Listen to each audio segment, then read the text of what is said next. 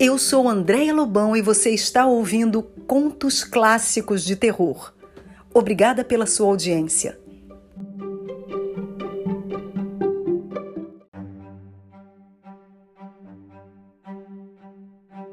O Retrato, conto de Washington Irving. Capítulo 1 Uma reunião de caçadores. Anos atrás, assisti a uma ceia de caçadores oferecida por um maduro e solteiro barão que morava num velho castelo frequentado pelos urubus num dos condados da Inglaterra. Em jovem, havia sido um grande admirador do belo sexo. Após ter viajado muito e se relacionado com uma infinidade de mulheres de diversos países, teve a desgraça de ser enganado por uma inocente jovem que nada entendia de amor. Este fato inesperado desanimou por completo o nobre, que, cheio de desgosto, se retirou da sociedade, sendo cuidado por uma governanta e dedicando-se à caça da raposa.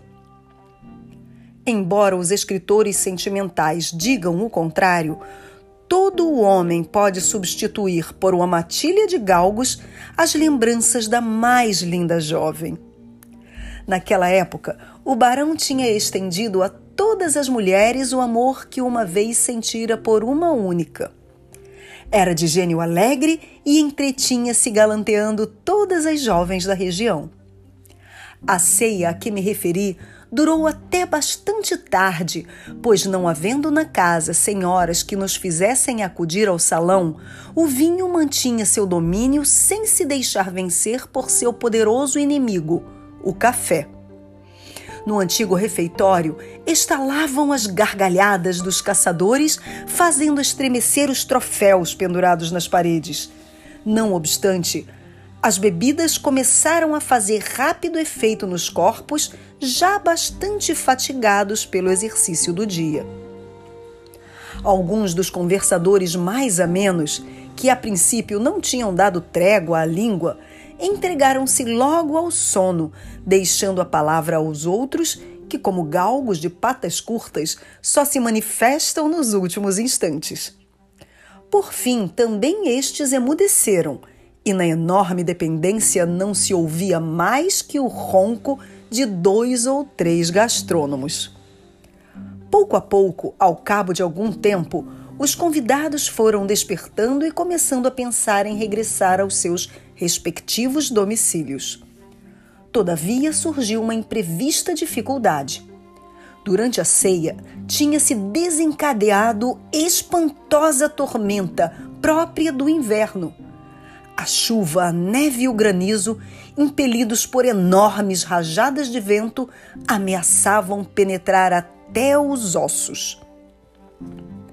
É inútil, disse o amável castelão.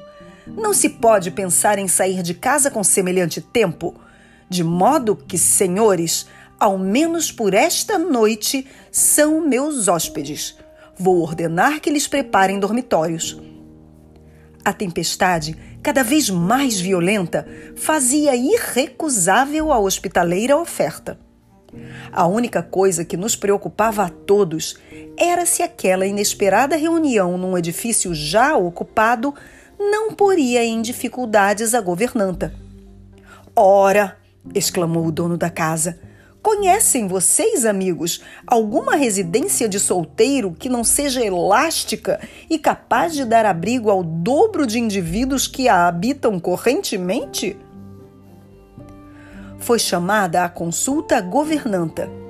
Apareceu a velhota vestida de gala, com seu traje de seda desbotada.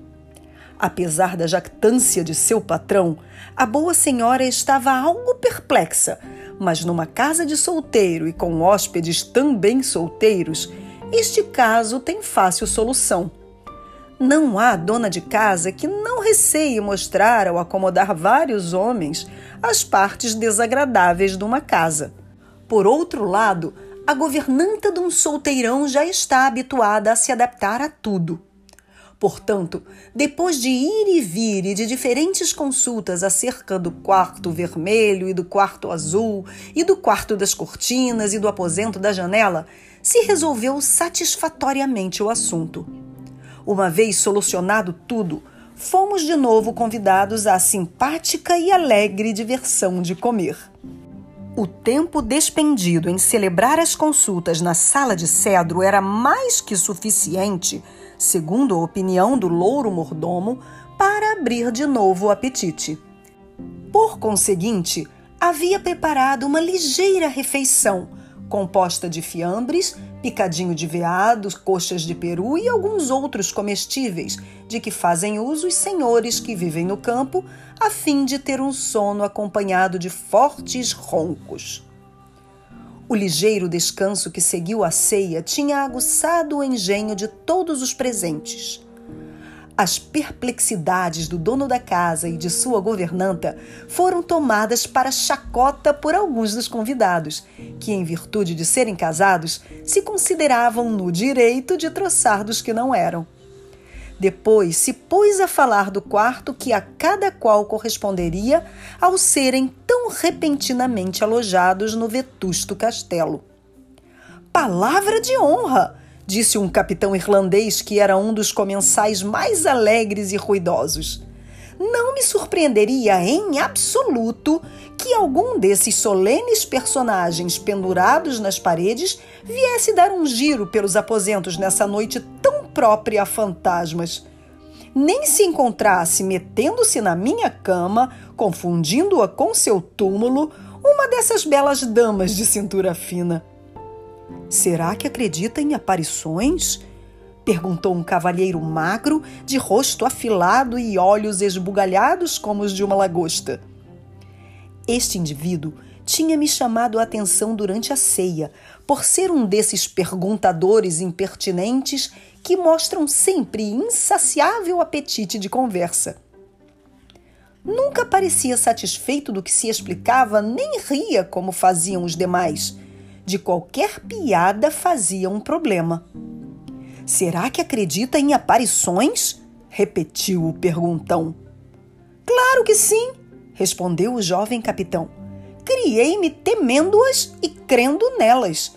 Em nossa família tivemos uma banshee. Uma banshee?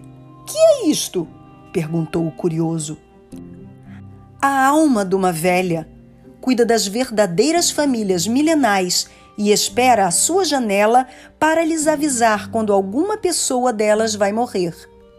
Uma agradabilíssima informação aparteou um velho de olhar inteligente.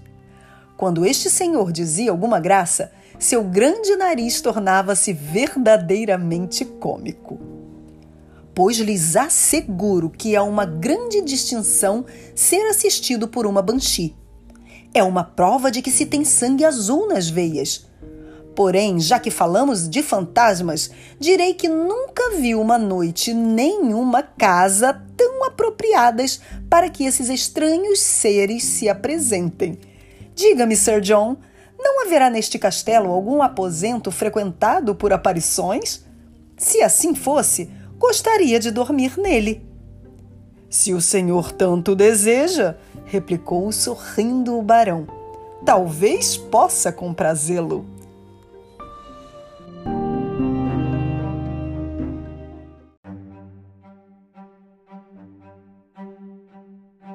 Oh, seria uma experiência encantadora! Algum sombrio aposento com feios retratos que fitam a gente lugubremente e no qual a governanta antes de se retirar, conta deliciosas histórias de amor e crime. E depois, uma lâmpada que se apaga lentamente, uma mesa cruzada por espada enferrujada e um branco espectro que à meia-noite afasta as cortinas do leito. Suas palavras me fazem recordar certa anedota, disse um senhor sentado no extremo da mesa. Uma história de fantasmas? Uma história de fantasmas! exclamaram os convidados, aproximando suas respectivas cadeiras. A atenção de todos os presentes se concentrou naquele que tinha falado. Era este um cavalheiro já velho, um de cujos lados da cara não era igual ao outro. Uma de suas pálpebras pendia como uma janela que faltasse em persianas. Tinha destroçado todo aquele lado da cabeça e podia-se afirmar que, sem dúvida, estava cheio de horripilantes histórias. Todos os presentes o instaram a que falasse. Trata-se simplesmente de uma anedota, disse o velho. É muito vulgar, por certo. Mas já que mostram tanta vontade de conhecê-la, contar-lhe-ei com muito gosto. Ouvi narrá-la a um tio meu como se tivesse acontecido com ele mesmo. Meu parente era um homem que sempre costumava tropeçar em aventuras estranhas. Eu o ouvi contar outras muito mais interessantes que a que agora nos ocupa. Que espécie de homem era seu tio? disse o senhor perguntão. Era um homem muito astuto, muito afeiçoado às viagens e a relatar suas experiências. Que idade teria quando sucedeu isso? Quando sucedeu o quê? gritou com impaciência o convidado de nariz cômico. É verdade, disse outro comensal. Este senhor, com suas perguntas, não dá lugar a que nada suceda. A idade do tio não nos interessa em absoluto e, em compensação, estamos querendo inteirar-nos das suas aventuras. O curioso não teve mais remédio que calar-se no momento, e o ancião de cabeça cheia de cicatrizes começou.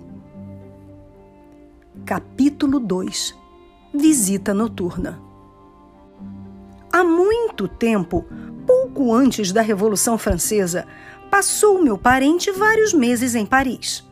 Naquela época, os ingleses e os franceses estavam em melhores relações que na atualidade e tratavam-se cordialmente. Os ingleses que saíam de sua pátria faziam-no sempre para gastar dinheiro, e os franceses estavam dispostos, de mil amores, a ajudá-los nessa agradável tarefa. Agora, nossos compatriotas vão ao estrangeiro para economizar, e isso podem fazê-lo muito bem sem nenhuma ajuda. Talvez os turistas ingleses de então fossem mais distintos que agora, que a nação inteira se derramou sobre o continente. O caso é que se mesclavam frequentemente com a alta sociedade dos países que visitavam, e meu tio, durante sua estada em Paris, adquiriu numerosas amizades entre a nobreza. Algum tempo mais tarde, durante o inverno, achava-se viajando pela porta da Normandia que recebe o nome de País de Caux, quando, ao anoitecer, distinguiu os torreões de um antigo castelo que se erguia sobre as árvores de esmuralhado parque. Cada torre, com seu alto e cônico telhado de lousa, semelhava uma bugia de apaga-velas em cima. A quem pertence esse castelo? perguntou meu tio, dirigindo-se a um magro e ativo guia que caminhava diante dele. Ao senhor Marquês de. respondeu o homem, levando a mão ao chapéu em parte por respeito ao meu parente e em parte por reverência ao nobre nome pronunciado. Meu tio recordou que o Marquês era um amigo seu de Paris, que inúmeras vezes o tinha convidado a passar uns dias em seu castelo. Meu parente era um turista que sabia aproveitar as ocasiões. Durante alguns momentos esteve pensando no agradável que seria para seu amigo Marquês o receber sua inesperada visita e no mais agradável que seria para ele mesmo alojar-se numa das cômodas habitações e saborear gostosas comidas, exquisito champanha e delicioso borgonha. Se desprezasse tudo isso, só o aguardava um mesquinho trato de provinciana pousada. Poucos minutos depois, o magro guia fazia restalar o látego como um demônio ou como um verdadeiro francês, subindo o largo e reto passeio que levava à fortaleza. Certamente todos os senhores terão visto castelos franceses, pois agora é muito comum viajar pela França. O a que me refiro era um dos mais antigos e se erguia em meio de um deserto de passeios arenosos e frios terraços de pedra. Estava rodeado por um jardim cortado em ângulos e romboides, um gélido parque sem folhas dividido geometricamente por alamedas retas. Havia nele duas ou três estátuas sem nariz e várias fontes, das quais manava uma água suficientemente gelada para fazer bater os dentes a qualquer um. Pelo menos foi essa a sensação que produziu em meu tio naquele dia de inverno.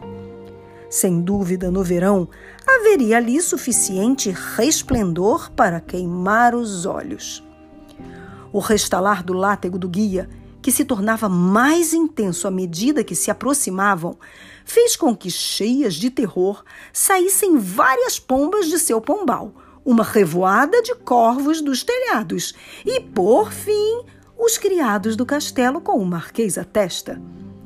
Estes se alegraram muito de ver meu tio, pois sua casa, ao contrário do que sucede com o nosso anfitrião, não tinha mais ocupantes do que nela se podiam acomodar.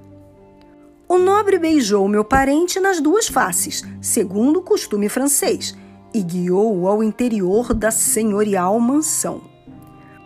O francês fez as honras com a urbanidade própria de sua raça. Realmente sentia-se orgulhoso de seu antigo castelo, pois parte dele era de remota antiguidade. Uma de suas torres e a capela foram edificadas em um tempo imemorial. O resto da construção era mais moderno, tendo sido demolida quase por completo durante as guerras da Liga. O Marquês estava muito satisfeito disso e sentia certa gratidão para com Henrique IV por ter considerado sua casa digna de ser destruída. Contava muitas histórias acerca das proezas de seus antepassados e mostrava muitos casquetes, elmos, balestras, botas enormes e coletes de aço usado pelos da Liga. Tinha uma manopla que ele mal podia manejar mas a exibia muito satisfeito para demonstrar que em sua família houvera gigantes. Por certo que ele era um miúdo descendente de tão grandes guerreiros. Contemplando nos retratos os ferozes rostos e enormes membros destes, e olhando depois o insignificante marquezinho com suas finíssimas pernas e seu pálido rosto, entre dois empoados cachos que pareciam dispostos a voar, mal podia acreditar-se que pertencesse à mesma raça. Porém, ao observar suas pupilas, que faiscavam inquietas de ambos os lados do nariz aquilino, via-se à primeira vista que tinha herdado toda a força do espírito que caracterizou seus antecedentes. Em realidade, a alma de um francês, ainda que o corpo diminua, nunca desaparece. E eu vi um anão dessa nacionalidade com valor suficiente para prover dele o corpo de enorme gigante. Em certa ocasião em que o marquês pôs, como tinha o costume, um dos antigos elmos pendurados no vestíbulo ainda que sua cabeça não ocupasse dentro dele mais espaço que uma ervilha dentro de sua vagem, seus olhos refulgiam como diamantes. E quando brandiu a enorme manopla de seus ascendentes, era tão fácil de imaginar o pequeno Davi empunhando a espada de seu formidável inimigo. Quando chegou a hora de retirar-se, meu tio foi conduzido ao seu dormitório, situado sob uma das torrezinhas da parte mais antiga do castelo, e que em remotas épocas servira de calabouço. Ainda que, por certo, não fosse esta dependência luxuosa, o nobre tinha-a destinado ao seu hóspede porque lhe constava que era homem de refinado gosto e apreciador das antiguidades e também porque os melhores aposentos se encontravam já ocupados. O marquês reconciliou meu parente com seu dormitório, mencionando uns grandes e poderosos personagens que o tinham habitado.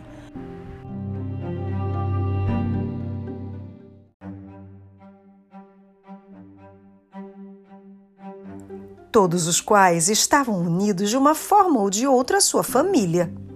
Segundo ele, Jean Baliol havia morrido de pesar naquela mesma dependência ao inteirar-se do triunfo de seu rival Robert Bruce na Batalha de Bannockburn. E quando ajuntou que o Duque de Guise havia descansado no mesmo leito, meu tio teve que felicitar-se por ser honrado com um aposento de tal qualidade. A noite era muito fria e o quarto nada temperado. Um velho e alto servente de longo rosto, vestido com estranha libré, atirou um braçado de lenha junto da lareira, olhou em torno de si e depois lhe desejou as boas noites, com um encolhimento de ombros que teria sido suspeito noutro qualquer que não fosse um velho criado francês. A dependência apresentava um aspecto muito desagradável, suficiente para despertar apreensões e pressentimentos em quem tivesse lido novelas terroríficas. As janelas altas e estreitas tinham sido antes seteiras, ainda que depois fossem grosseiramente ampliadas. Os mal encaixados postigos rangiam a mais ligeira brisa.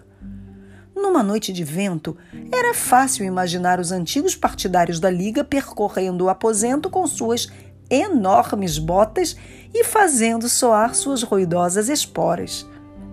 Uma porta que permanecera aberta, não obstante todos os esforços feitos para fechá-la, dava a longo e sombrio corredor que conduzia Deus sabe aonde e parecia feito a propósito para que os duendes passassem por ele. O forte vento daquela noite fazia que a porta se movesse em ambos os sentidos, como se indecisos fantasmas vacilassem entre entrar ou não. Numa palavra, era a sombria dependência que um espectro, se o houvesse na fortaleza, teria escolhido como lugar favorito para suas expansões. Sem embargo, meu tio, ainda que acostumado a tropeçar com estranhas aventuras, não pensava nelas então. Inutilmente fez várias tentativas para cerrar a porta. Não porque tivesse medo, pois era homem bastante experimentado para não se deixar impressionar pelo misterioso aspecto de nenhuma acomodação mas a noite era tempestuosa e gelada, e o vento rugia em redor da torrezinha, como nesse momento o faz em torno desse antigo edifício. O ar que penetrava pelo sombrio corredor era tão úmido como se proviesse de uma masmorra. Ao ver que não podia fechar a porta, meu tio pôs alguma lenha no fogo. Isso acendeu uma labareda dentro da estufa e a sala ficou iluminada por seu resplendor. A sombra das tenazes na parede oposta parecia um gigante de longas pernas. Em seguida, meu parente trepou até o alto dos dez colchões que compõem uma cama francesa. Depois agasalhou-se com as roupas do leito, ficou olhando o fogo e escutando o vento. Pensava no bem que tinha feito em dirigir-se ao seu amigo para que o alojasse naquela noite. Depois adormeceu. Não tinha chegado à metade de seu primeiro sono quando foi despertado pelas badaladas do relógio da torrezinha, que batia meia-noite. Tratava-se precisamente de um velho relógio desses que agradam aos fantasmas. Tinha um som grave e tétrico e batia as horas com uma lentidão tal que meu tio julgou não acabariam mais. Permaneceu atento até a certeza de ter contado treze. Então o relógio cessou de soar. O fogo tinha se extinguido e o resplendor da última lenha achava-se expirante, despedindo chamazinhas azuis que de vez em quando se prolongavam um pouco. Meu tio permanecia com os olhos cerrados e com o gorro de dormir colado até o nariz. Já a sua fantasia divagava, mesclando a presente cena com a cratera do Vesúvio, a ópera francesa, o Coliseu de Roma, as adegas de Dolly em Londres e todos os lugares notáveis que enchem o cérebro de um viajante. Para abreviar, estava adormecendo novamente de repente despertaram-no passos que pareciam soar lentamente ao longo do corredor. Meu tio, como a miúdo ouvi dizer a ele mesmo, era homem que não sentia medo facilmente. Por isso permaneceu tranquilo, supondo que seria algum outro hóspede ou mesmo um criado que se retirava para descansar. Sem embargo, os passos se acercaram da porta de sua acomodação, que se abriu com suavidade. Se o fez espontaneamente ou impelido por alguém, é coisa que não se chegou a averiguar. Uma figura vestida de branco entrou no aposento. Tratava-se de uma linda mulher, muito alta, de imperioso aspecto. Seu traje era antiquado, amplo e com cauda. A dama avançou para o fogo sem reparar no meu parente, que levantou o gorro de dormir com a mão e ficou olhando-a. Ela permaneceu durante muito tempo junto da lareira, que a intervalos lançava raios de luz azuis e brancos que permitiam ao meu tio observar com toda minuciosidade o aspecto da fantasmagórica aparição. Seu rosto estava espantosamente pálido, talvez devido à azulada luz do fogo. Era linda, porém sua beleza parecia fenecida pelas preocupações. Seu aspecto era o de uma pessoa acostumada à dor, mas havia nela um ar de indomável resolução. Pelo menos foi isso que pareceu ao homem que a observava. Como já disse, a figura permaneceu algum tempo junto ao fogo, aproximando dele primeiramente uma mão, depois a outra, em seguida um pé, depois o outro, alternadamente, como para se aquecer, pois sem dúvida os fantasmas, se é que aquela dama o era, também podem sentir frio. Meu tio advertiu que a senhora usava sapatos de salto alto, com fivelas de diamantes, falsos ou verdadeiros, que faiscavam como se tivessem vida. Por fim, a figura voltou-se suavemente, lançando em torno de si um olhar que, ao passar sobre meu tio, gelou o sangue, chegando-lhe o frio até a própria medula. A mulher levantou depois os braços ao céu, cruzou as mãos em gesto de súplica e sumiu do aposento. Meu parente permaneceu durante algum tempo meditando acerca desta visita, pois, como ele fez notar quando me contou essa história, embora fosse um homem firme, era também reflexivo e não rechaçava um fato porque estivesse fora do normal. De todos os modos, como estava acostumado a aventuras extraordinárias, pôs resolutamente o gorro de dormir sobre os olhos, voltou-se de costas para a porta, puxou as roupas da cama, cobrindo-se até a cabeça, e a pouco e pouco foi adormecendo. Não poderia dizer quanto tempo havia transcorrido quando o despertou a voz de alguém junto ao de seu leito. Voltou-se e viu o velho criado francês, com seus cachos de ambos os lados do magro rosto, sobre o qual havia um sorriso estereotipado. O homem fez mil mesuras e pediu mil perdões por molestar Monsieur. Porém, já era muito entrada a manhã. Meu tio, enquanto se vestia, recordou vagamente a visitante da noite anterior e perguntou ao velho servente que senhora tinha o hábito de percorrer aquela parte do castelo durante a noite. O camareiro ergueu os ombros à altura da cabeça, pôs uma mão no peito e, mostrando a outra aberta, com todos os dedos estendidos, fez um gesto muito cômico que ele achava de muito bom gosto. Não cabe a mim estar inteirado da boa sorte de Monsieur, disse. Meu tio compreendeu que nada satisfatório poderia saber por meio dele e desistiu de fazer mais perguntas. Depois de almoçar, passeou com seu amigo Marquês pelas dependências mais modernas do antigo castelo.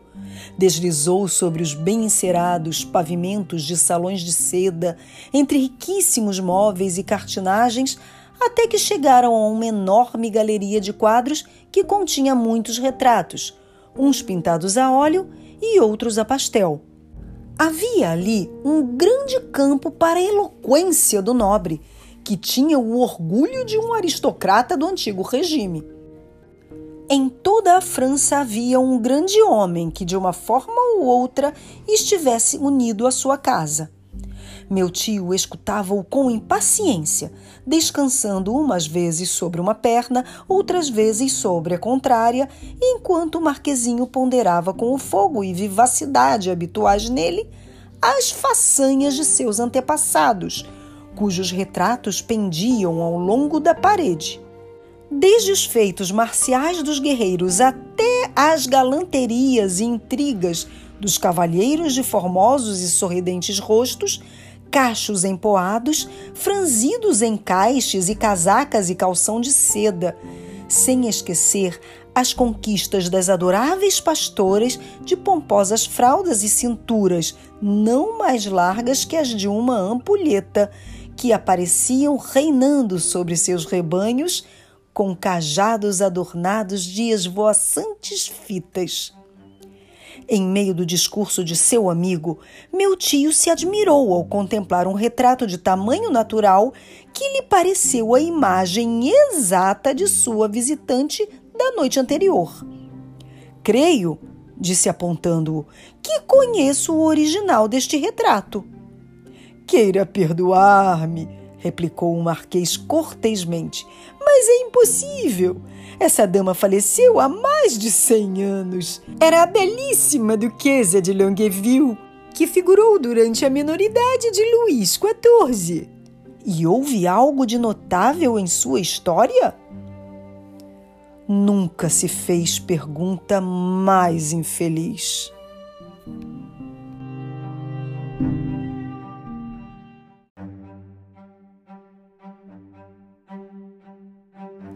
O Marquezinho se dispôs imediatamente a fazer um longo relato. Com suas palavras, meu tio acarretou sobre si toda a história da Guerra Civil da Fronda, na qual a formosa duquesa tinha representado papel tão relevante. Turenne, Coligny e Mazarinot foram arrancados de suas sepulturas. Tampouco foram esquecidos os sucessos das barricadas, nem a façanha de Porto Cocher. Meu tio desejava já achar-se a mil léguas de seu amigo e sua implacável memória, quando de súbito as recordações do homenzinho tomaram um rumo mais interessante. Estava relatando a prisão do Duque de Longueville com os príncipes de Condé e Conte no castelo de Vincennes e os infrutíferos esforços da duquesa para exercitar os obstinados normandos a lutar por sua libertação. Havia chegado àquela parte em que a bela dama foi sitiada pelas tropas reais no castelo de Dieppe. O ânimo da duquesa, continuou o marquês, excitava os sofrimentos. Era admirável ver lutar tão resolutamente contra as privações um ser tão delicado e formoso. Pensou num desesperado recurso para fugir. Sem dúvida conheceis o castelo em que se achava presa. A desfeita ruína de um edifício sobre o pontiagudo cume de uma colina que sobressai da povoação de Dieppe. Numa escura e tempestuosa noite saiu a duquesa por uma de suas paternas da fortaleza, cuja vigilância tinha sido descuidada pelo inimigo. A poterna existe ainda, dá para o estreito pontilhão sobre profundo fosso entre o castelo e o cimo da montanha. A ilustre dama ia seguida de suas aias, alguns cavaleiros e vários criados que ainda lhe permaneciam fiéis. Seu objetivo era alcançar um portozinho que se achava a duas léguas de distância, onde secretamente havia preparado um barco em que pensava fugir, caso necessário a pequena comitiva de fugitivos viu-se na contingência de percorrer a pé a distância. Ao chegar ao porto, o vento era tormentoso, contrário à corrente. O barco se achava ancorado longe da baía e não havia outro meio de passar para bordo que uma lancha de pescador que se agitava como uma casca de nós. A duquesa resolveu arriscar-se. Os marinheiros procuraram dissuadi-la, porém a iminência do perigo que corria em terra firme e a grandeza de seu ânimo lhe serviram de estímulo. Tinha que ser trasladada à barca nos braços de um marinheiro, porém era tal a violência do vento e das ondas que o homem perdeu o equilíbrio, não pôde suster-se e deixou cair sua preciosa carga no mar. A duquesa esteve a ponto de afogar-se. Graças unicamente aos seus esforços e dos seus marinheiros, logrou chegar à praia. Assim que se refez, insistiu em renovar o intento. Porém, a tempestade chegou a fazer-se tão violenta que inutilizava todos os esforços. Demorar-se significava ser descoberta e feita prisioneira. Como não havia outro recurso, procuraram-se cavalos. Suas aias montaram a garupa dos galantes cavaleiros que acompanhavam a ilustre dama, e essa partiu em busca de um asilo provisório. Enquanto a duquesa, continuou o marquês, pondo o dedo indicador sobre o peito de meu tio, enquanto a duquesa desafiava a tempestade de modo tão extraordinário, chegou a este castelo. Sua aproximação causou alguma inquietude, pois o ruído de uma tropa de jinetes em meio da noite, subindo uma avenida de solitária fortaleza naquela agitada época, e numa parte intranquila do país, era suficiente para causar alarma. Um militar alto e robusto, armado até os dentes, avançou a galope e anunciou a pessoa que chegava. Toda a inquietação desapareceu. A criadagem saiu com tochas a recebê-la e nunca houve luzes que iluminassem viajantes mais estropiados que os que pouco depois penetraram no pátio. A pobre duquesa e suas aias, cada uma a garupa de seu cavaleiro, tinham os rostos pálidos e abatidos e os vestidos em farrapos, enquanto os pajens e os criados, empapados de água e semi-adormecidos, pareciam a ponto de cair de suas cavalgaduras por causa do sono e da fadiga. A nobre dama foi cordialmente recebida por meu antecessor Conduziu-a ao vestíbulo do castelo e depressa chispeou o fogo, convertendo-se em brilhantes chamas que animaram a senhora e seu séquito. Na cozinha foram utilizadas todas as assadeiras e caçarolas a fim de preparar abundante ceia para os viajantes. A duquesa tinha direito à nossa hospitalidade porque estava aparentada com nossa família. Explicar-vos-ei. Seu pai, Henrique de Bourbon, príncipe de Condé. Mas a duquesa passou a noite no castelo? Perguntou meu tio bruscamente, aterrado ante a ideia de ver-se envolto noutro dos discursos genealógicos de seu amigo. Oh, claro! Fui alojada no mesmo aposento em que estás ocupando. Naquela época, era essa uma dependência que só se destinava às altas personagens. Sua criadagem foi acomodada nos quartos que dão para o corredor vizinho e seu pajem favorito dormiu num gabinete contíguo. O nutrido guerreiro que tinha anunciado sua chegada e que atuava como guardião ou sentinela passeava pelo corredor.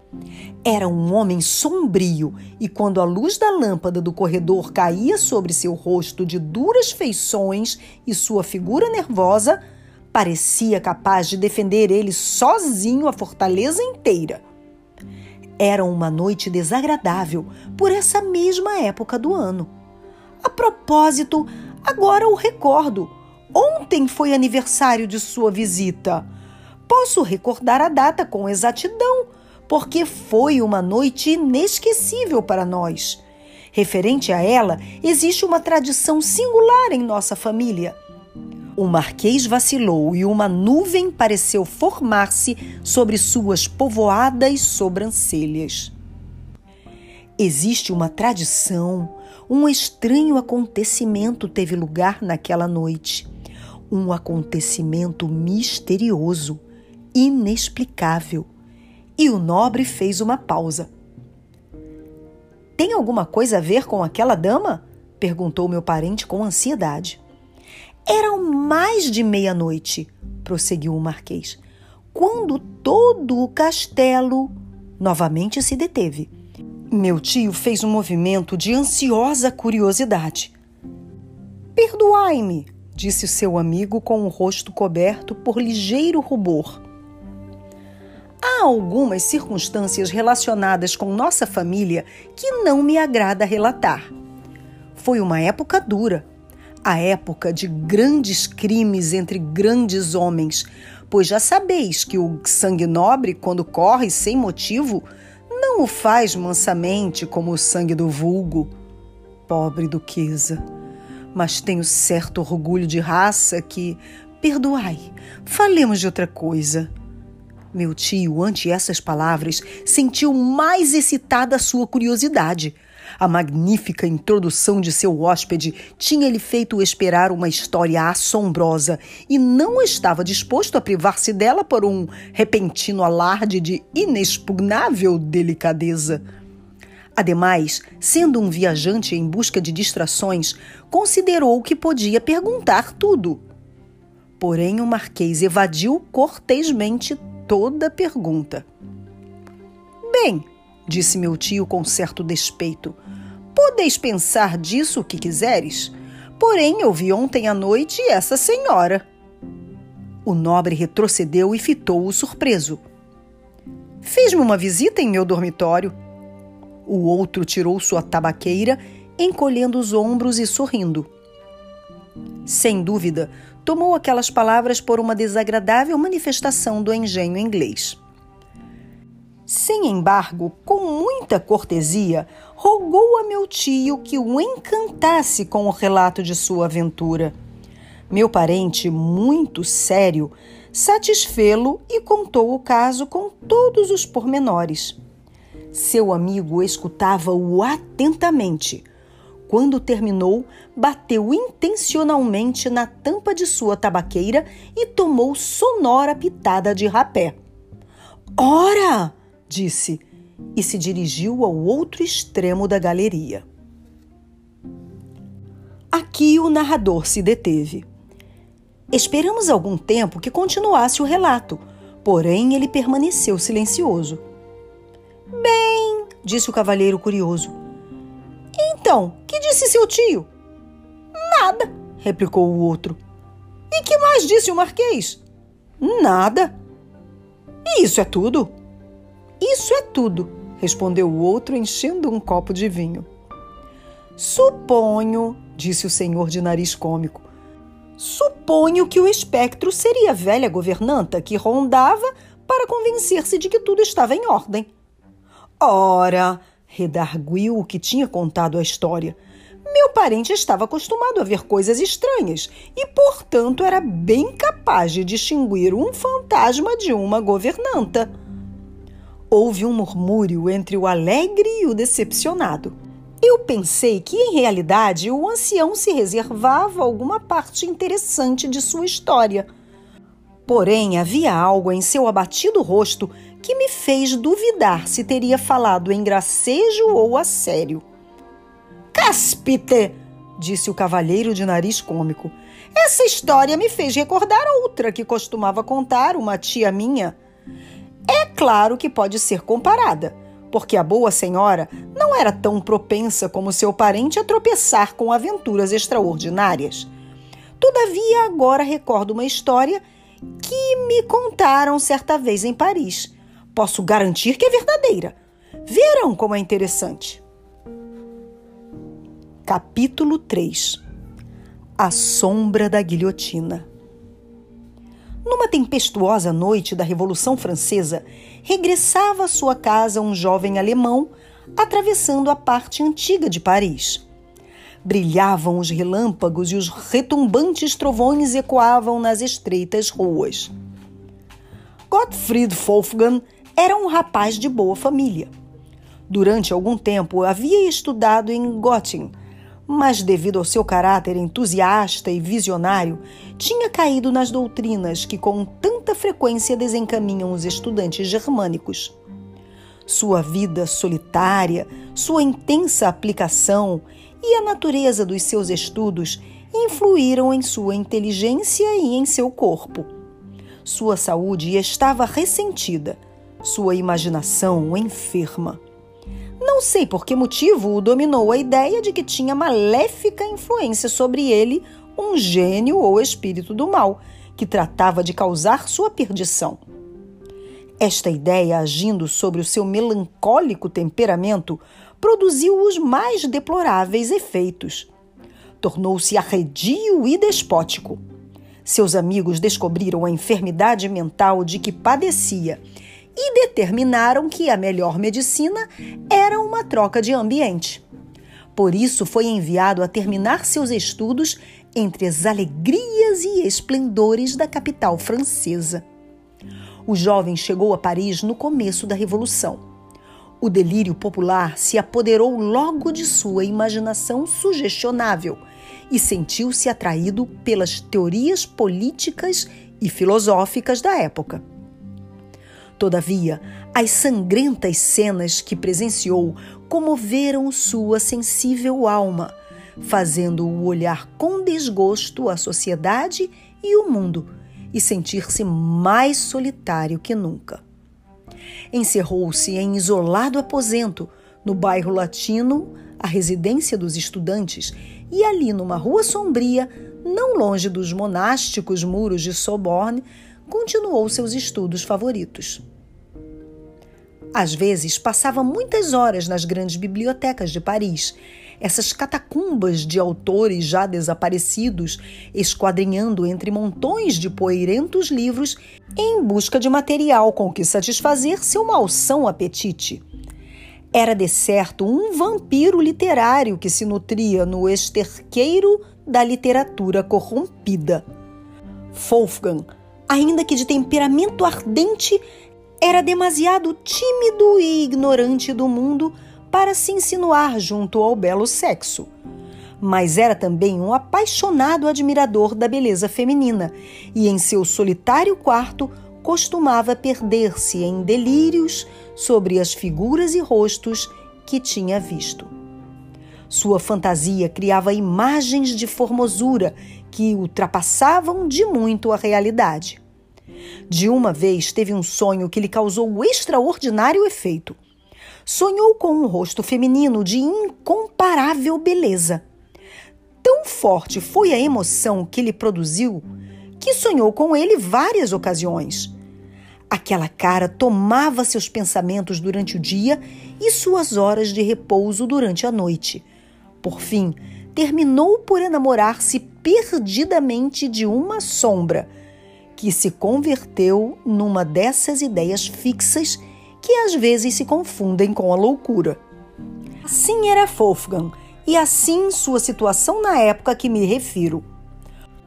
Como disse antes, voltava tarde para sua casa numa noite tempestuosa, através de algumas velhas e sombrias ruas de Marais, a parte mais antiga de Paris. O estrépito dos trovões ecoava entre os altos edifícios. O jovem chegou à praça de Greve, onde se efetuava as excursões públicas. Os relâmpagos derramavam hesitantes resplendores sobre o espaço aberto à sua frente. Quando o rapaz atravessava a praça, retrocedeu horrorizado ao ver-se junto da guilhotina. Era então o apogeu do reinado do terror, quando esse espantoso instrumento de morte estava sempre a ponto de funcionar e era regado continuamente pelo sangue dos virtuosos e dos valentes. Naquele mesmo dia, tinha-se empregado com grande atividade e ali se mantinha de tocaia em meio de uma capital adormecida e silenciosa, à espera de novas vítimas.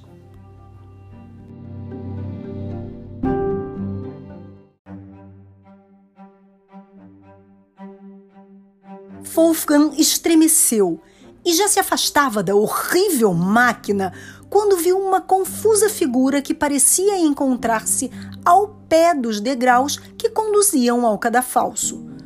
Uma sucessão de relâmpagos permitiu-lhe vê-la com maior nitidez. Era uma mulher vestida de negro.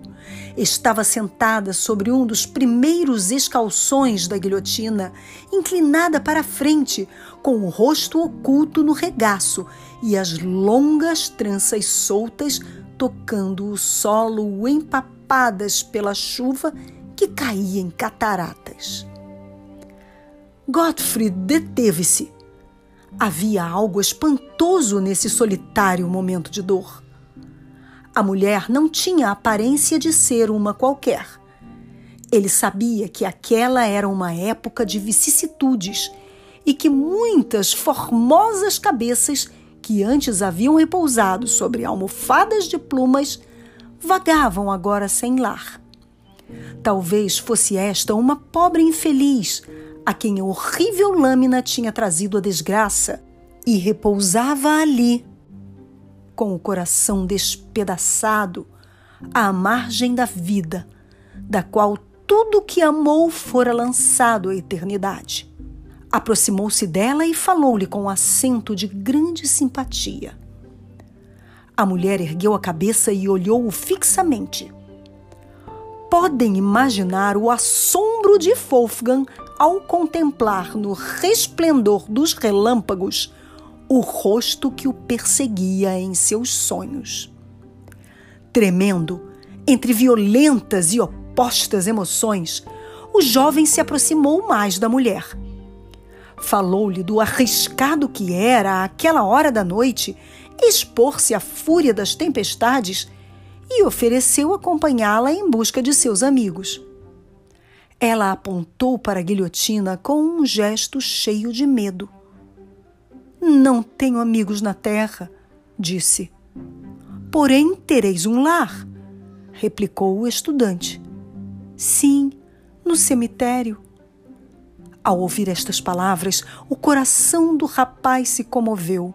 Se um estranho pode fazer um oferecimento sem perigo de ser mal entendido, disse, eu vos ofereço meu humilde aposento como refúgio e minha pessoa como verdadeiro amigo.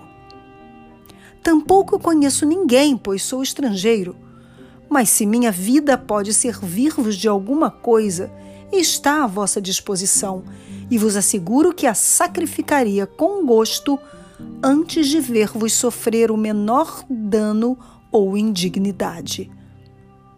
No aceno do jovem havia uma honrada sinceridade que fez efeito.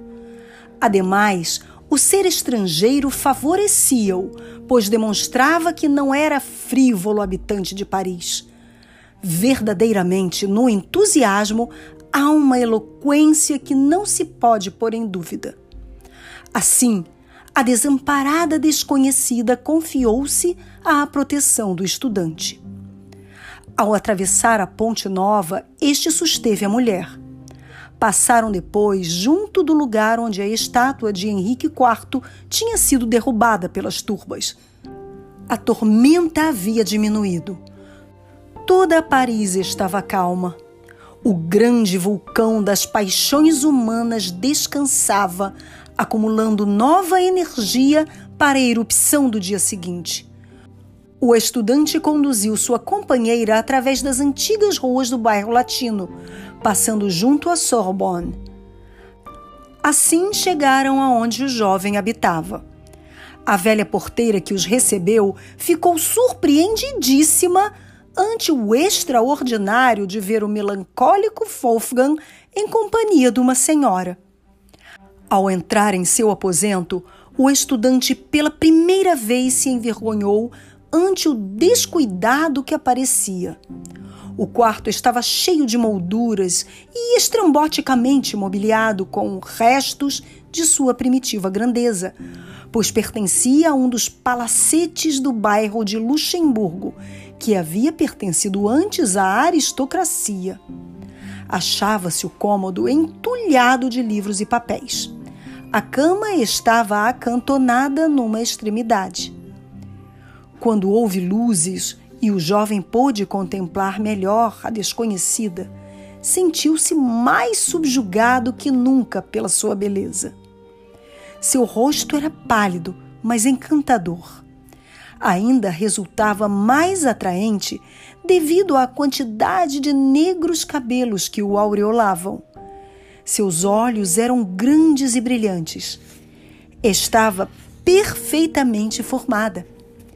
Sua total aparência era muito agradável, embora estivesse vestida com a maior simplicidade. O único que nela podia considerar-se como adorno era uma ampla fita negra que lhe rodeava o pescoço, presa com um broche de diamantes. O estudante começou a sentir-se preocupado pelo que deveria fazer com sua protegida. Pensou deixar-lhe seu aposento e procurar outro para si em alguma parte. Porém, estava tão fascinado pela beleza da desconhecida que não podia decidir se a deixar de admirá-la. Além disso, a conduta da mulher era inexplicável. Não tornou a falar da guilhotina. Seu pesar havia diminuído. As atenções do moço tinham ganho primeiramente sua confiança e depois, aparentemente ao menos, seu coração.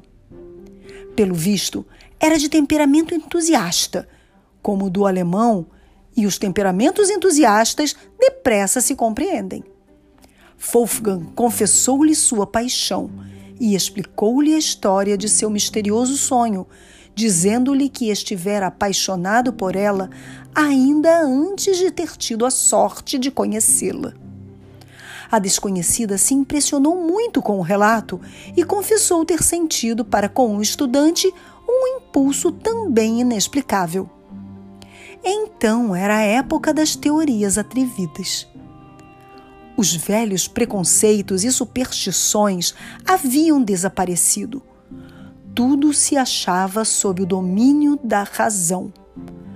A cerimônia do casamento começava a ser considerada como uma cadeia inútil para as inteligências honradas. Os contratos sociais estavam na moda. Wolfgang era muito dado à teoria e não podia subtrair-se às doutrinas liberais daqueles dias. Por que havemos de separar-nos? Disse. Amamo-nos. Aos olhos da razão e da honra, somos um só.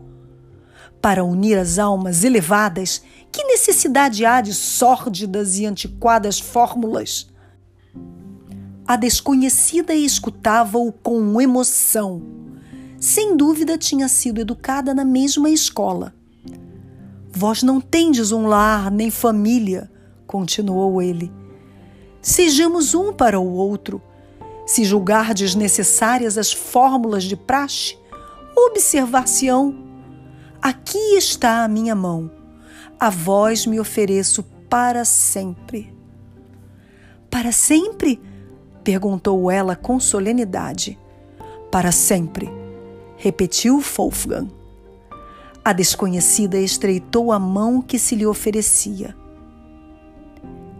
Então fico contigo, disse, e deixou-se abraçar pelo jovem.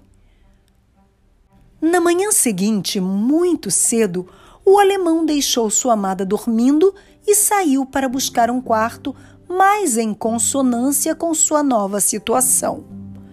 Ao regressar, encontrou a mulher estendida, com a cabeça pendendo fora da cama. Falou-lhe e não obteve resposta. Então, vendo sua incômoda postura, adiantou-se disposto a despertá-la. Ao tocar-lhe a mão, notou que estava gelada. Não havia pulsação. Seu rosto parecia pálido e desfigurado. Numa palavra, estava morta. O moço horrorizado alarmou toda a casa seguiu-se uma cena de grande confusão. Avisou-se a polícia. Ao entrar no quarto e ver o cadáver, o oficial retrocedeu. Deus meu! exclamou. Como chegou aqui esta mulher? Sabe alguma coisa a seu respeito? perguntou ansiosamente Wolfgang.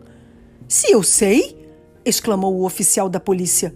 Foi guilhotinada ontem e, adiantando-se, soltou a negra fita que rodeava o pescoço da morta.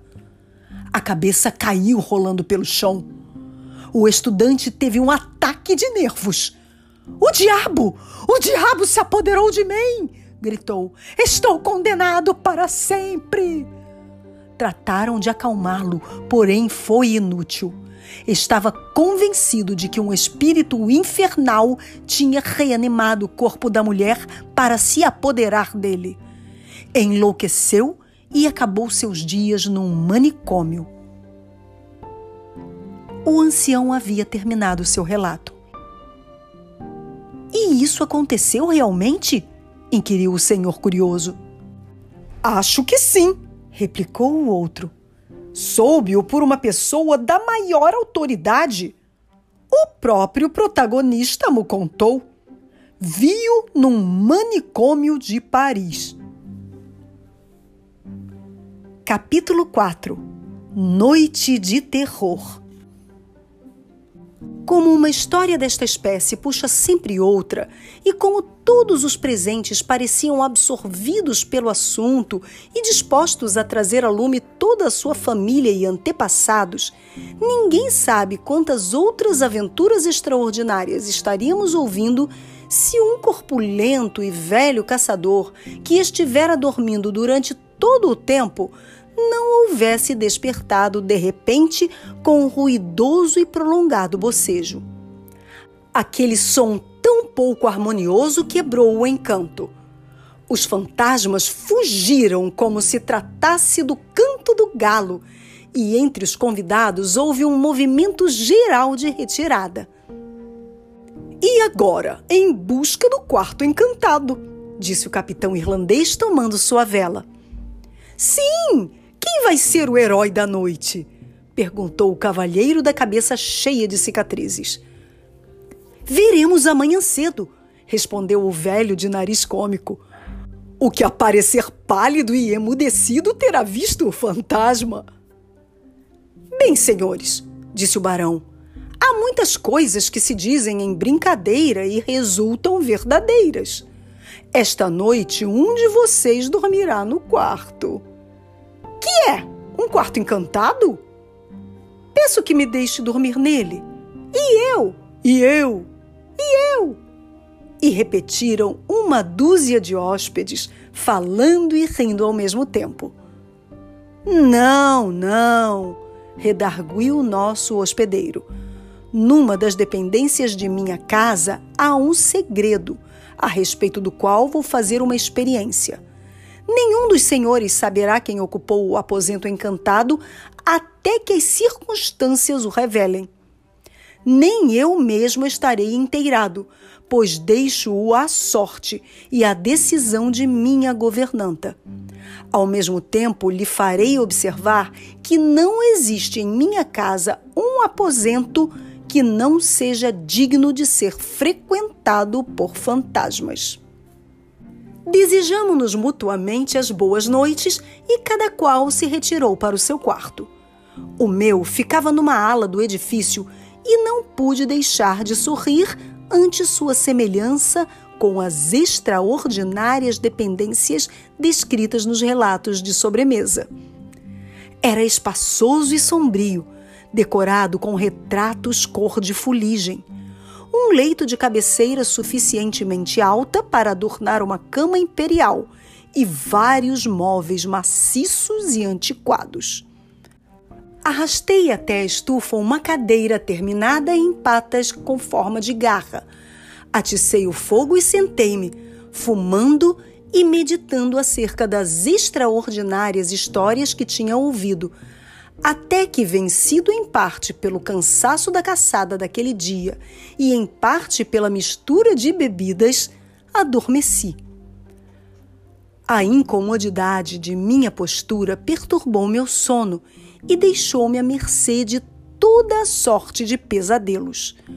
A comida e a ceia se rebelaram contra o meu repouso Sobre meu estômago pesavam um lombo de carneiro, um pudim de passas, um osso de capão e uma perna de peru. Algum estranho malefício parecia pender sobre mim sem que eu pudesse evitá-lo. Algo tremendo e aborrecível me oprimia. Dava-me conta de que estava dormindo e fazia esforços para despertar, até que, sem alento, forcejando, quase asfixiado, me endireitei de um salto na poltrona e despertei. A luz de cima da lareira extinguia-se. Uma grande quantidade de cera tinha gotejado no lugar mais próximo de mim. A consumida vela lançava uma vacilante chama e iluminava em cheio um quadro colocado sobre a estufa e que eu não tinha visto até aquele momento. Não era mais que uma cabeça, ou melhor, um rosto, que parecia olhar-me fixamente e com expressão que me fez estremecer. Não tinha moldura e o primeiro olhar me deu a impressão de que se tratava realmente de um rosto que queria sair de entre as sombras das colunas de carvalho. Jamais uma pintura me tinha impressionado de tal forma.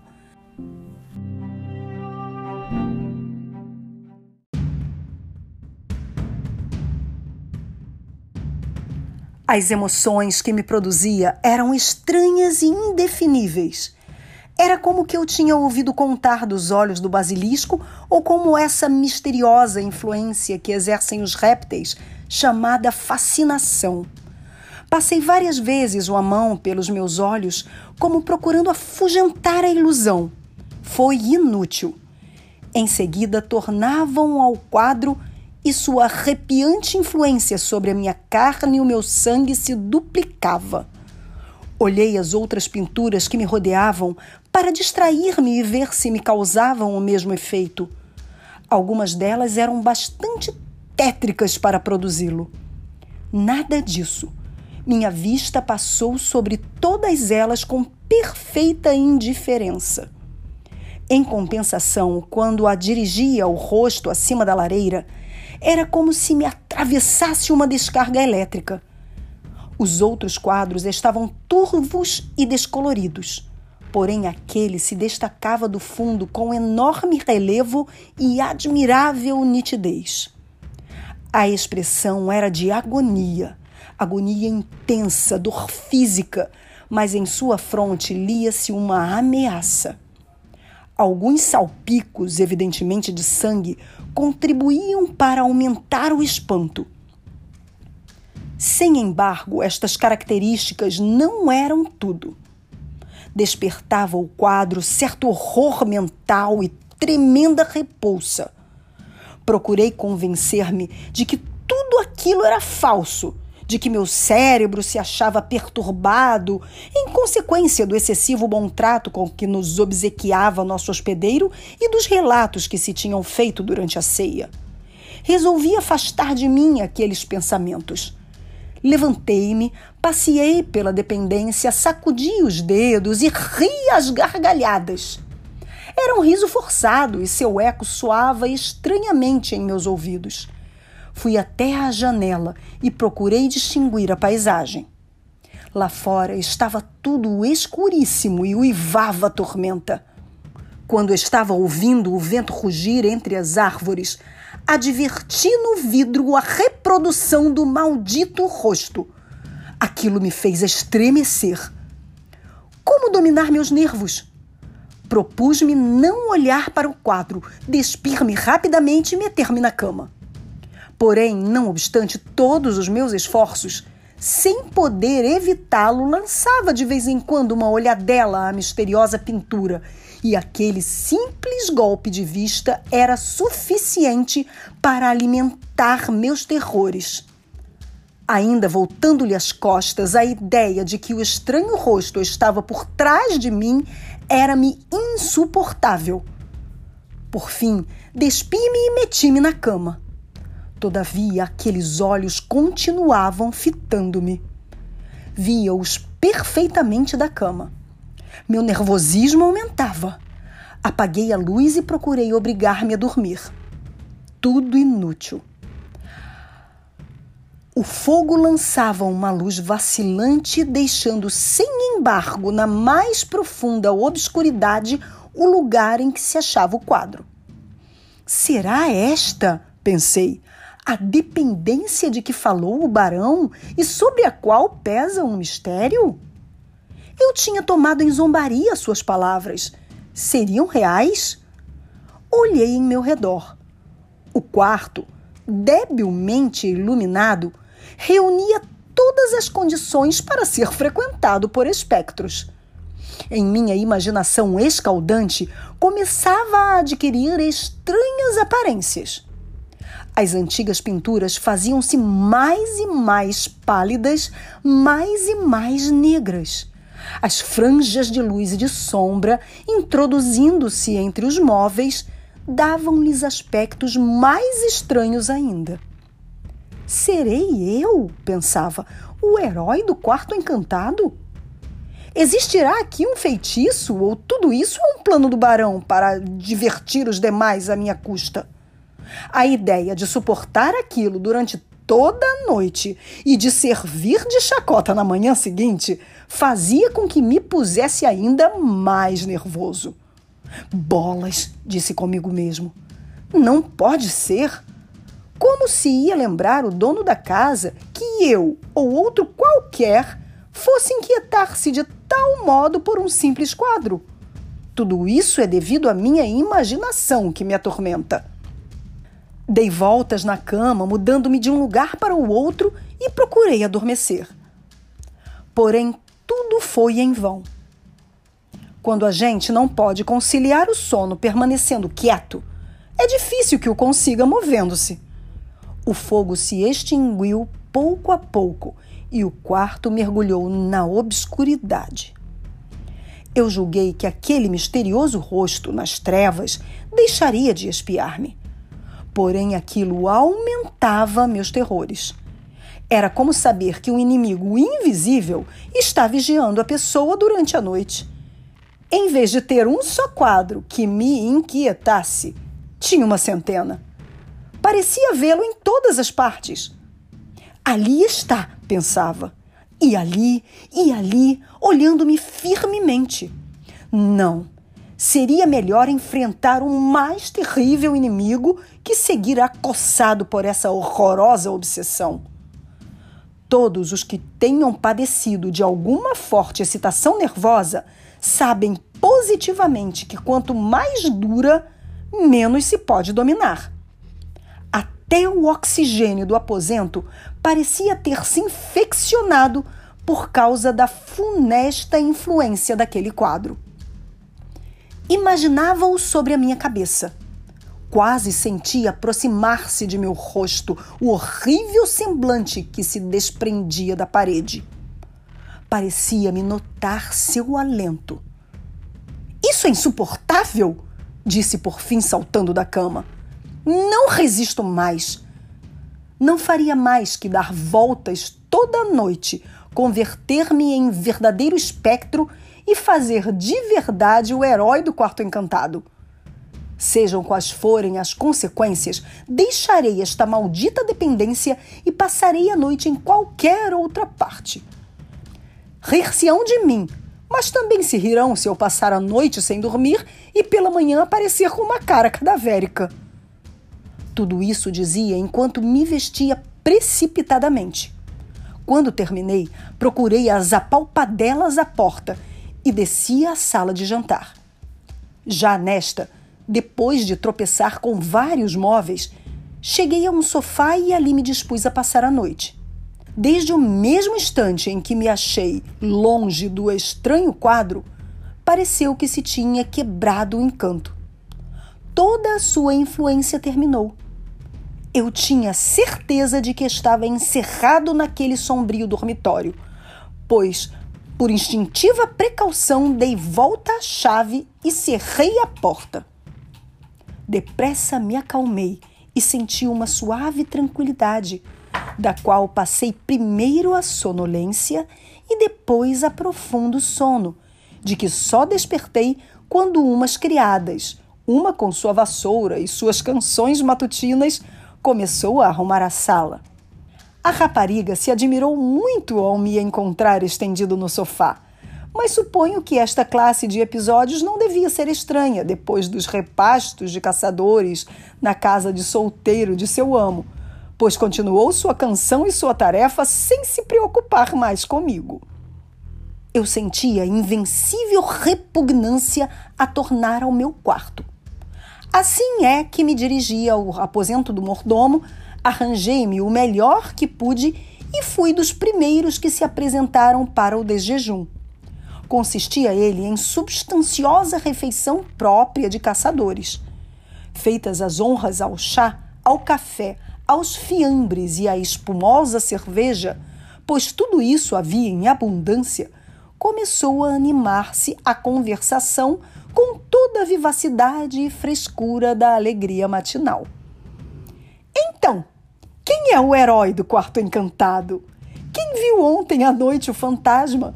disse o cavalheiro perguntador, realceando seus olhos de lagosta em redor da mesa. A pergunta pôs em movimento todas as línguas e houve uma chuva de mofas, investigação de rostos, mútuas acusações e réplicas.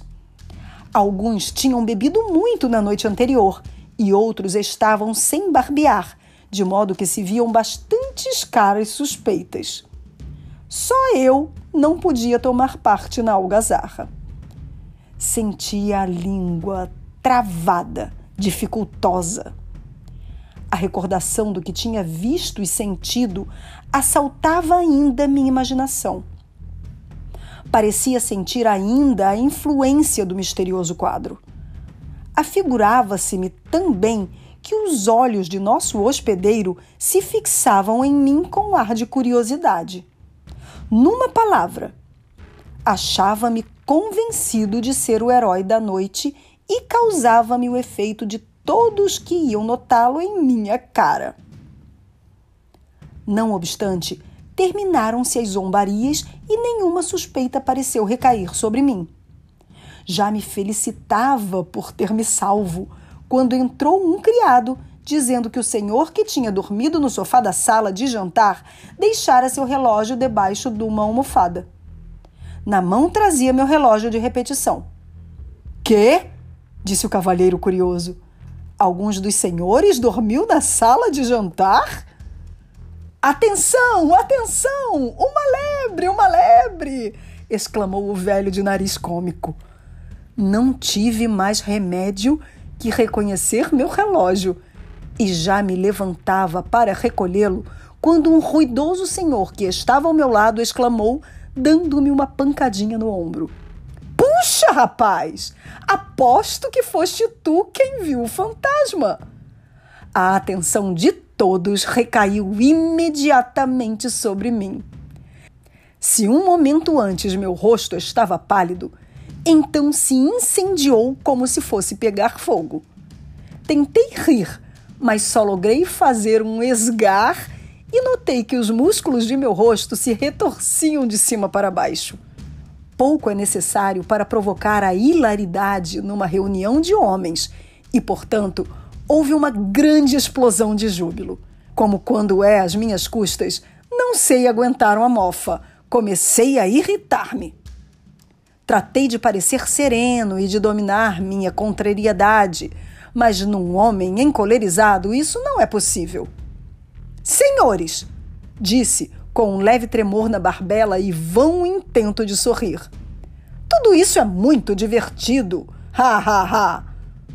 Muito divertido. Mas devo dizer-lhes que sou tão pouco supersticioso como qualquer dos presentes. Ha ha ha! E quanto a medo, podem sorrir, senhores, mas confio em que nenhum dos presentes insinuará que. E quanto a que o quarto estivesse encantado, repito, corei um pouco ao ver o gesto dos que me rodeavam. Quanto a que o quarto estivesse encantado, tenho tão pouca fé como qualquer outro nessas histórias horripilantes. Entretanto, lhes direi que encontrei algo estranho e inexplicável. Sei meu dormitório, grandes risadas. Senhores, falo seriamente. Sei o que digo e estou tranquilo. Descarreguei um formidável murro na mesa. Nem me burlo, nem quero que se burlem de mim. Os circunstantes deixaram de rir e fizeram cômico esforço para ficarem sérios. no aposento em que me designou, há um quadro que me produziu estranho e incompreensível efeito. Um quadro? perguntou o senhor das cicatrizes. Um quadro? repetiu por sua vez o de nariz cômico. Um quadro, um quadro! disseram várias vozes. Houve tremenda explosão de risos. Não pude conter-me. Ergui-me de um salto, fitei os presentes com ferocidade, meti as mãos nos bolsos e dirigi-me a uma das janelas com toda a pressa, como se quisesse passar através dela. De súbito me detive. Olhei a paisagem sem distingui-la e senti que a garganta se me oprimia quase até a asfixia. O barão viu que era preciso intervir. Durante a cena anterior, havia permanecido muito sério e agora deu uns passos como para me proteger contra o acabrunhador júbilo de meus companheiros. Senhores, disse, não gosto de desmanchar prazeres, mas já se riram bastante e a pilhéria do quarto encantado foi celebrada. Agora tenho que me pôr ao lado de meu hóspede não só devo livrá-lo de suas mofas, como também reconciliá-lo consigo mesmo, pois o suponho algo desgostoso com suas sensações. Sobretudo, lhe peço perdão por tê-lo feito objeto de uma experiência. Sim, senhores, há alguma coisa estranha no dormitório em que nosso amigo foi alojado a noite passada. Há em minha casa um quadro que tem uma história singular e misteriosa. É uma pintura que considero valiosa por muitas razões, e ainda que frequentemente haja sentido tentações de destruí-la por causa das incômodas sensações que produz a todo aquele que a contempla, jamais pude resolver-me a consumar o sacrifício. É um quadro que não me agrada ter por perto e o qual todos os meus criados olham com terror por isso, o desterrei para uma dependência que se utiliza muito raras vezes, e ontem à noite teria mandado que o cobrissem se o tema de nossa palestra e as mofas acerca de um quarto encantado não me induzissem a deixá-lo tal como estava, no intuito de ver se uma pessoa estranha, absolutamente ignorante de sua história, lhe produzia sensação. As palavras do nobre levaram por outro caminho todos os pensamentos. Os presentes estavam cheios de curiosidade por se inteirarem da história e procedência do misterioso quadro. Por minha parte, me achava tão interessado que esqueci meu desgosto e uni minhas instâncias à solicitude geral. Como a manhã era tempestuosa e não era possível sair, o barão se alegrou de poder entreter seus amigos e, acercando do fogo sua poltrona, começou assim.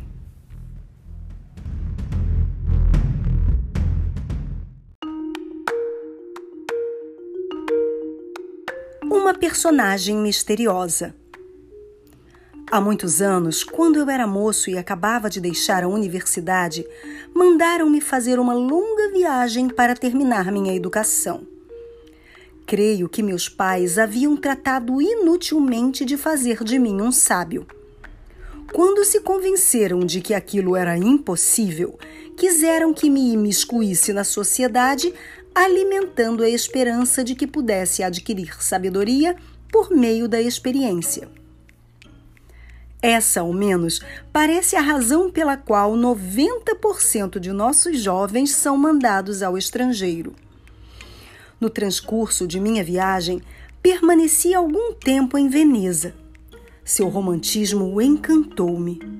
Divertia-me muitíssimo o ambiente de aventuras e de intriga que predomina naquela cidade de gôndolas e causavam-me uma impressão extraordinária dois lânguidos olhos negros. Tudo isso fez com que tratasse de persuadir-me de que tinha ido a Veneza para estudar homens e costumes. Se não consegui, pelo menos convenci disso meus amigos, coisa que me deixou completamente satisfeito. Eu era bastante propenso a deixar-me impressionar pelas particularidades de caráter e conduta, e minha imaginação estava esperando tropeçar com aventuras. Naquela velha cidade, tudo era propício a elas. Minhas acomodações ficavam num aristocrático palácio do Grande Canal, antiga residência de um magistrado. Meu gondoleiro era um dos mais astutos de sua classe. Ativo, alegre, inteligente e, como seus companheiros, discreto como um túmulo. Vale dizer, discreto para todo mundo, menos para seu amo. Não levava a meu serviço uma semana e já me tinha posto atrás de todas as cortinas de Veneza. O silêncio e o mistério da cidade me encantavam e quando, às vezes, de minha janela, via uma gôndola negra que deslizava misteriosamente à luz do crepúsculo, sem outra coisa visível que a luz de sua lanterna, de boa vontade teria empreendido sua perseguição. Entre os lugares que mais me agradavam, achava-se um cassino sob os arcos de um dos lados da Praça de São Martinho nas calmosas noites de verão, costumava deter-me ali para tomar um sorvete. Em dito cassino me encontrava uma noite quando um grupo de italianos tomou assento ante uma mesa na outra extremidade do salão. Sua palestra era alegre e animada e mantinha com a vivacidade de gestos peculiar à raça. Entre todos, me chamou a atenção um jovem que permanecia calado e que, pelo visto, embora procurasse estar atento, não se distraía com o que seus companheiros diziam. Era alto e magro, de aspecto extraordinariamente atrativo e feições corretíssimas. Sua negra cabeleira abundante e riçada contrastava com a exagerada palidez de seu rosto. Sua fronte era sonhadora Profundos sulcos pareciam ter sido abertos em seu rosto pela preocupação, não pelos anos, pois sem dúvida se achava na primeira juventude. Seus olhos eram expressivos e cheios de fogo, mas extraviados e inquietos. Parecia atormentado por alguma coisa. Apesar de seus esforços para se inteirar do que seus amigos falavam, Percebi que de vez em quando voltava a cabeça, dirigia um olhar por cima do ombro e depois o afastava com brusca sacudida, como se tivesse visto algo doloroso. Isto se repetia com intervalos de um minuto aproximadamente, e mal se havia reposto de uma de tais impressões quando o via preparar-se para outra. O grupo, após estar algum tempo no cassino, foi-se embora. O moço foi o último a abandonar a sala e observei que voltava a cabeça para trás precisamente no momento de cruzar o umbral da porta. Não sei por que senti o impulso de levantar-me e segui-lo. Certamente foi devido a que me encontrava na idade do romantismo. O grupo de homens caminhou devagar sob os arcos, falando e rindo. Atravessaram a pequena praça, mas se detiveram em meio dela para se deleitarem com a cena. Era uma dessas diáfanas e brilhantes noites de luar. Os raios do astro noturno iluminavam a alta torre de São Marcos e a magnífica fachada e as amplas cúpulas da catedral. Os componentes do grupo expressaram seu prazer em animadas frases. Eu não afastava a vista do jovem que me tinha intrigado. Observei nele o mesmo olhar furtivo que no cassino havia despertado minha atenção. Seus companheiros começaram a andar novamente e eu os segui. Tomaram um passeio chamado Brolho. Dobraram a esquina do Palácio do Cal e, alugando uma gôndola, desapareceram velozmente. O rosto e a conduta daquele rapaz me preocupavam. Em seu aspecto havia algo que me interessava extraordinariamente. Um ou dois dias depois, o encontrei numa exposição de pinturas. Sem dúvida se tratava de um homem versado na matéria, pois sempre escolhia as produções mestras e as poucas palavras que dele conseguiam seus companheiros denotavam um íntimo conhecimento da arte. Sem embargo, seu gosto caía em estranhos contrastes. De Salvador Rosa, em suas mais selvagens e solitárias cenas, passava Rafael e Tiziano, em suas mais delicadas concepções de beleza feminina. Porém, isso só parecia momentâneo esquecimento. Depressa lançava atrás seu cauteloso olhar e sempre o retirava apressadamente, como se houvesse tropeçado com algo terrível. Depois o encontrei frequentemente no teatro, nos bailes, nos concertos, nos passeios, nos jardins de São Giorgio, na Praça de São Marcos, junto ao Rialto, entre a multidão de cambistas.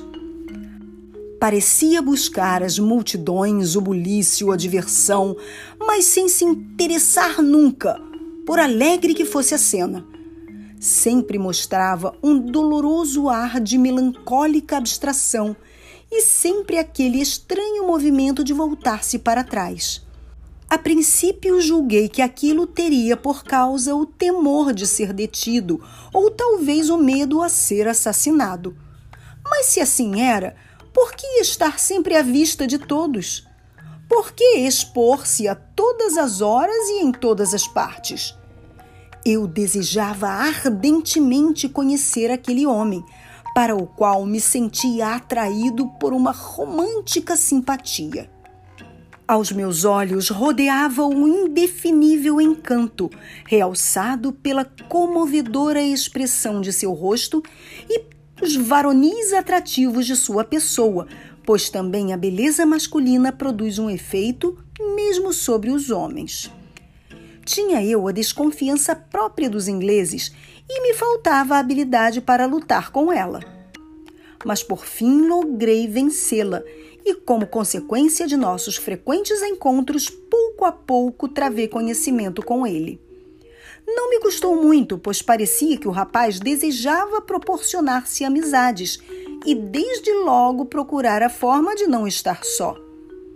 Quando compreendeu que me interessava por ele, abandonou-se por completo à minha amizade. Agarrou-se a mim como um homem que se afoga. Percorremos durante horas de cima a baixo a Praça de São Marcos ou ficávamos em minhas acomodações até altas horas da noite. Procurou alojamento no mesmo palácio em que eu e sempre me rogava que lhe permitisse, quando não me causasse incômodo, estar ao meu lado no salão. Não era que lhe parecesse encontrar especial prazer em minha palestra, senão porque parecia implorar a proximidade de um ser humano e, sobretudo, de um ser que se simpatizasse com ele. Muito a miúdo ouvi falar da sinceridade dos ingleses, dizia. Graças a Deus que por fim tenho um deles como amigo. Não obstante, nunca me pareceu disposto a aproveitar-se de minha amizade, senão como simples amizade mesmo. Nunca procurou revelar-me seus pensamentos. Parecia sentir uma tristeza que não podiam aliviar nem o silêncio e nem as palavras. Uma tristeza devoradora tinha se apoderado de sua alma e parecia ir secando todo o sangue em suas veias. Não era uma tristeza doce, mas ardente e esgotante. Em várias ocasiões, pude observar que sua boca estava seca e febril. Mais que respirar, ofegava. Seus olhos estavam injetados de sangue, suas faces lívidas, cruzadas de vez em quando por alguns vergalhões rubros, funestos raios do fogo que lhe consumia o coração. Quando íamos de braço, oprimíamos às vezes um movimento convulsivo e suas mãos se retorciam involuntariamente. Falei com ele acerca de sua tristeza e tratei de arrancar-lhe a causa. Não procures sabê-la, disse. Não poderias aliviá-la. O único que sucederia é que eu ficaria sem a tua amizade. E me estreitou com força uma mão. Tratei de despertar suas esperanças. Era jovem e a vida tinha mil prazeres preparados para ele. Vamos, vamos, disse-lhe. Não existe pena alguma que não possa ser vencida pela juventude. Não, não, respondeu-me apertando os dentes e batendo no peito com vigor. Está aqui, aqui, muito agarrado, esgotando o sangue do meu coração. Tem um terrível acusador que não me deixa descansar, que me segue passo a passo e me seguirá até que consiga matar-me. Ao dizer estas palavras, involuntariamente lançou uma daquelas temerosas olhadelas para trás, por cima do ombro, e voltou a cabeça com mais horror que de costume. Não pude resistir à tentação de referir-me àquele estranho movimento seu que supus devido a alguma enfermidade dos nervos. Não fiz mais que mencioná-lo quando seu rosto se afogueou e pareceu a ponto de dar-lhe um ataque. Apoderou-se de minhas mãos e exclamou com voz aguda e trêmula: Pelo amor de Deus, não me fale jamais disso! Não toquemos nesse assunto, pois não poderias ajudar-me e só aumentarias o tormento que sofro.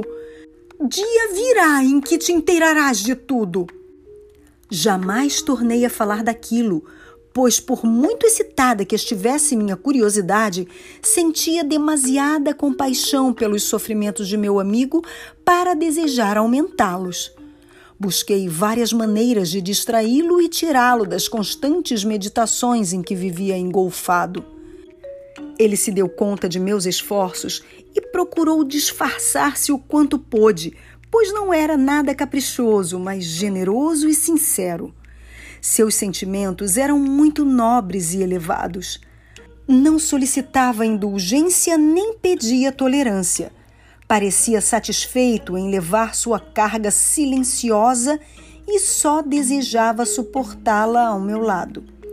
Havia em seus olhos silenciosa súplica quando implorava amizade como um fervor caritativo e parecia sentir um grande agradecimento para comigo em virtude de eu não o repelir.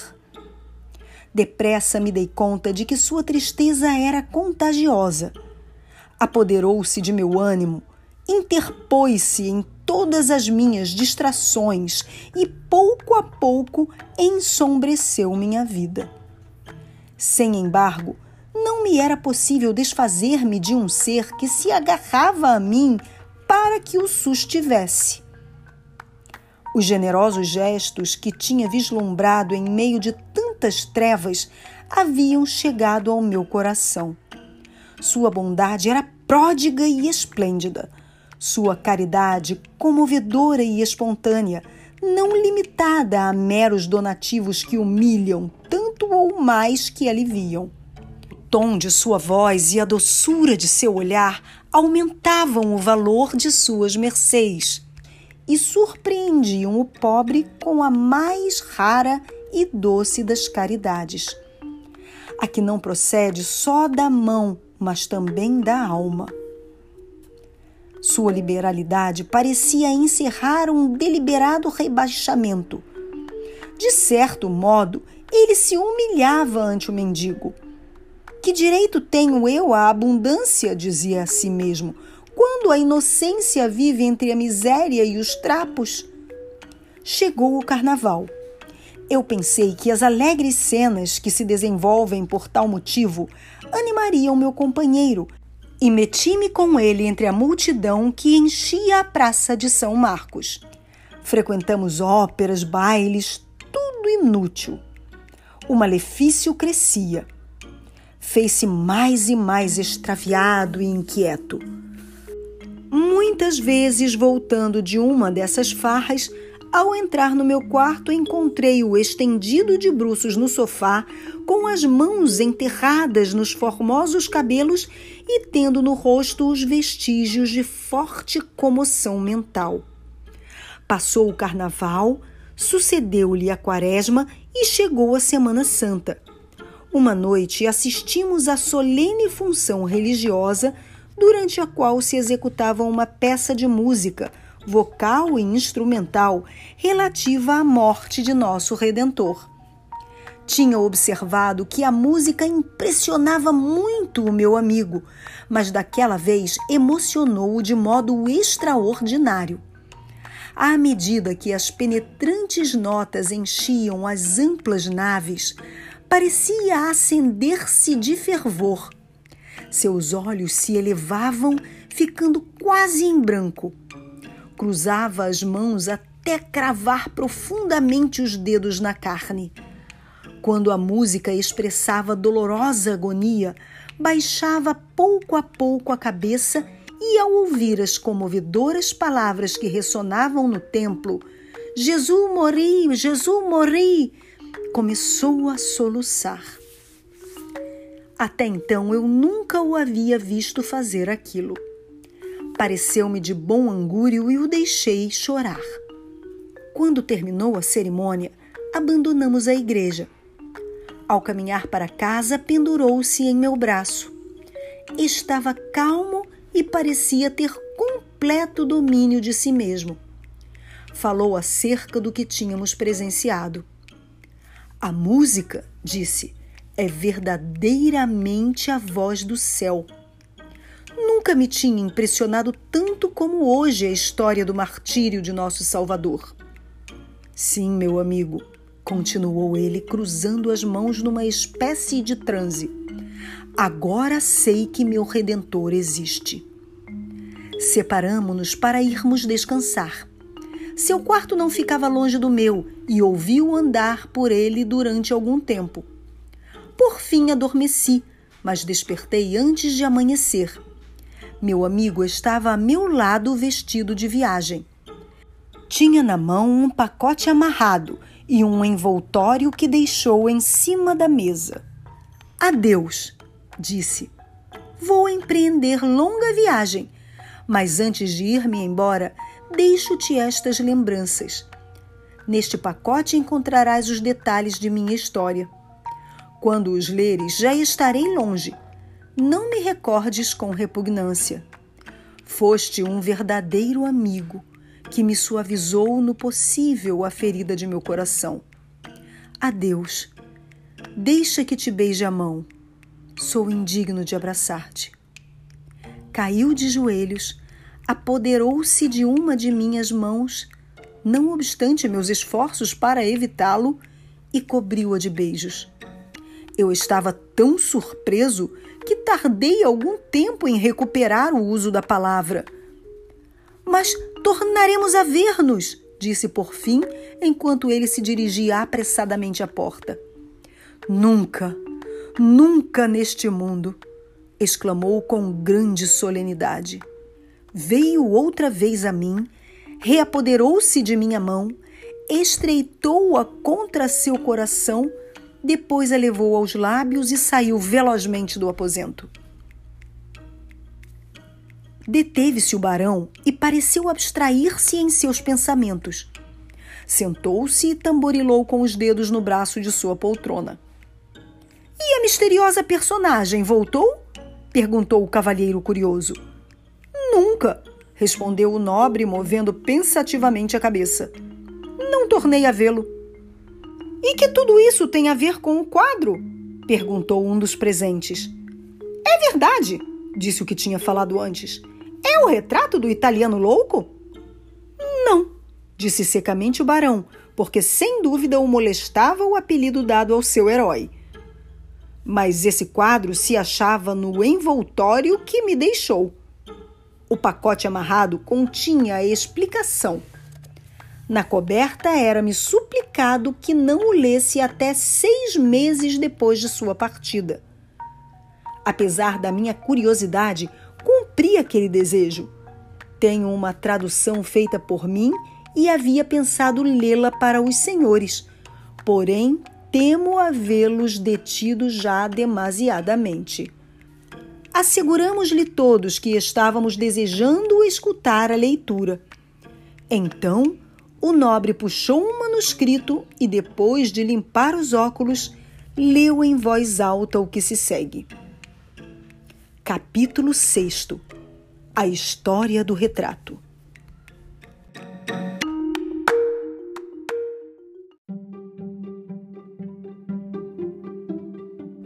A História do Retrato, capítulo 6 Nasci em Nápoles. Meus pais, embora nobres, não possuíam fortuna. Melhor dizendo, tinham um padrão de vida superior aos seus recursos e gastavam tanto em seu palácio, em sua equipagem e criadagem, que sempre estavam em má situação pecuniária. Era eu o filho mais novo e meu pai me olhava com indiferença, porque, segundo as tradições familiares, desejava deixar toda a sua fortuna ao meu irmão mais velho. Desde criança, tive extremada sensibilidade. Qualquer coisa me impressionava. Já antes de aprender a falar, me excitava muitíssimo o prazer ou a tristeza que me produzia a música. Ao crescer, minhas sensações continuaram sendo as mesmas e tão pronto me sentia contente e alegre como triste e desgostoso. Possuía temperamento irritável e o excitar-me significava uma diversão para meus parentes e criados. Obrigavam-me a rir, a chorar ou a pôr-me furioso para entretenimento dos circunstantes, que não se davam conta do perigoso caráter que estavam formando. Assim cheguei a ser uma criatura cheia de paixões.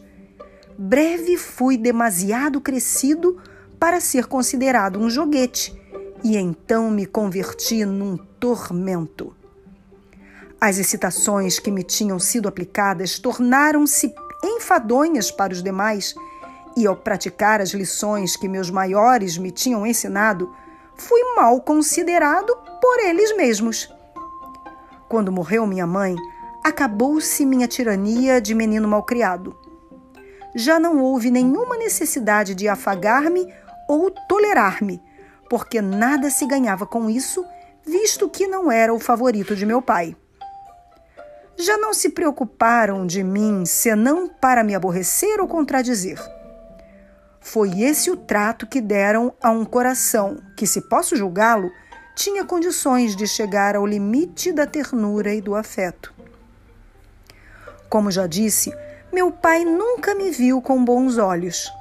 Jamais me compreendeu considerando-me teimoso e voluntarioso. A majestade de seus modos, a altivez de seu aspecto eram o que me havia afastado de seus braços. Sempre o imaginei como o tinha visto em várias ocasiões, envolto em sua magnífica túnica de senador. O brilhantismo de sua pessoa tinha amedrontado minha juvenil imaginação. Nunca pude aproximar-me dele com o confiado afeto de um menino. Todos os cuidados de meu pai eram para meu irmão mais velho. Ia ser o herdeiro do título e da dignidade familiares e tudo se lhe sacrificava. Eu também tinha de ser sacrificado. Tomaram a resolução de dedicar-me à igreja, desembaraçando-se assim de minhas genialidades e de mim mesmo para evitar a meu pai transtornos e perda de tempo e impedir minha intromissão nos assuntos de meu irmão. Muito jovem, antes que me houvesse dado conta do mundo e dos prazeres, fui enviado para um convento cujo superior era meu tio. Ali fiquei inteiramente sob sua tutela. Meu tio era um homem afastado por completo dos prazeres da vida jamais os tinha provado. Considerava sua abnegação como grande fundamento da virtude cristã. Opinava acerca do temperamento dos demais, comparando-o com o seu, e queria que todos fossem como ele. Seu caráter e costumes eram a pauta seguida pela comunidade de que era superior, a mais triste reunião de seres que jamais tenha havido. O convento já era por si só um edifício próprio para despertar pensamentos sombrios. Estava situado numa obscura garganta entre montanhas ao sul do Vesúvio e rodeado de estéreis cimos vulcânicos. Um regato corria sob seus muros e as águas revoluteavam em torno de suas torrezinhas. Era tão criança quando me mandaram para aquele lugar que depressa perdi a recordação do que tinha deixado atrás de mim.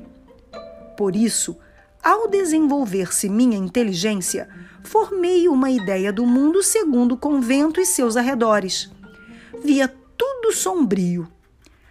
Precoce melancolia se introduziu em meu caráter e os desagradáveis relatos dos monges acerca de diabos e de espíritos malignos fizeram nascer em mim uma tendência para superstição, da qual nunca pude desfazer-me por completo. Ao excitar-me a imaginação, sentiam a mesma complacência que sentiriam os criados da casa de meu pai. Posso recordar os horrores que nutriam meu exaltado cérebro durante uma erupção do Vesúvio. Achávamos-nos longe do vulcão, tendo montanhas de permeio, porém suas convulsões pareciam agitar os alicerces da natureza os tremores de terra ameaçavam derrubar as torres do convento. Durante a noite, vinha do céu uma luz avermelhada e sinistra. No estreito vale caía uma chuva de cinzas levadas pelo vento. Os religiosos diziam que a terra ia fender-se por baixo de nós que torrentes de lava fundida se precipitavam pelas rachaduras e que cavernas de chamas de enxofre rugiam no centro, morada dos demônios e dos condenados. Todas as suas palavras tinham o pavoroso acompanhamento dos trovões na montanha, cujo surdo bramido fazia estremecer os muros do velho edifício. Um dos monges tinha sido pintor retirando-se do mundo para expiar algum pecado. Era homem melancólico que praticava a arte na solidão de sua cela, mas fazendo dela manancial de penitência.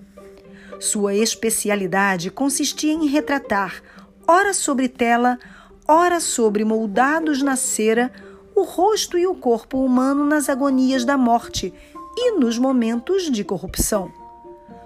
Em suas obras, os horríveis mistérios dos ossários ficavam à vista. O horroroso banquete dos vermes, a simples recordação de seus trabalhos me fez estremecer.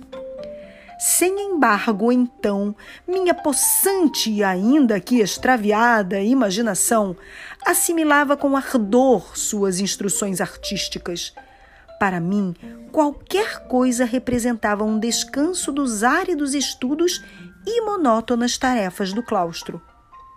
Em pouco tempo fiz notáveis progressos com o pincel e minhas sombrias produções foram consideradas dignas de figurar em alguns dos altares da capela. Desta lúgubre maneira fui educado. Tudo que em minha natureza havia de amável e alegre foi reprimido, e só se deixou desenvolver o inútil e desagradável. Possuía temperamento ardente, vivo, agitado, impetuoso, apto para o amor e a adoração. Porém, mão férrea oprimia todas as minhas mais formosas qualidades. Inculcou-se-me o terror e o ódio Odiava meu tio, odiava meus companheiros, odiava o convento onde me achava encarcerado, odiava o mundo e quase me odiava a mim próprio por ser, segundo se me afigurava, um animal tão aborrecível. Em certa ocasião, quando ia completar os 16 anos, permitiu-se-me acompanhar um dos irmãos a distante ponto do país.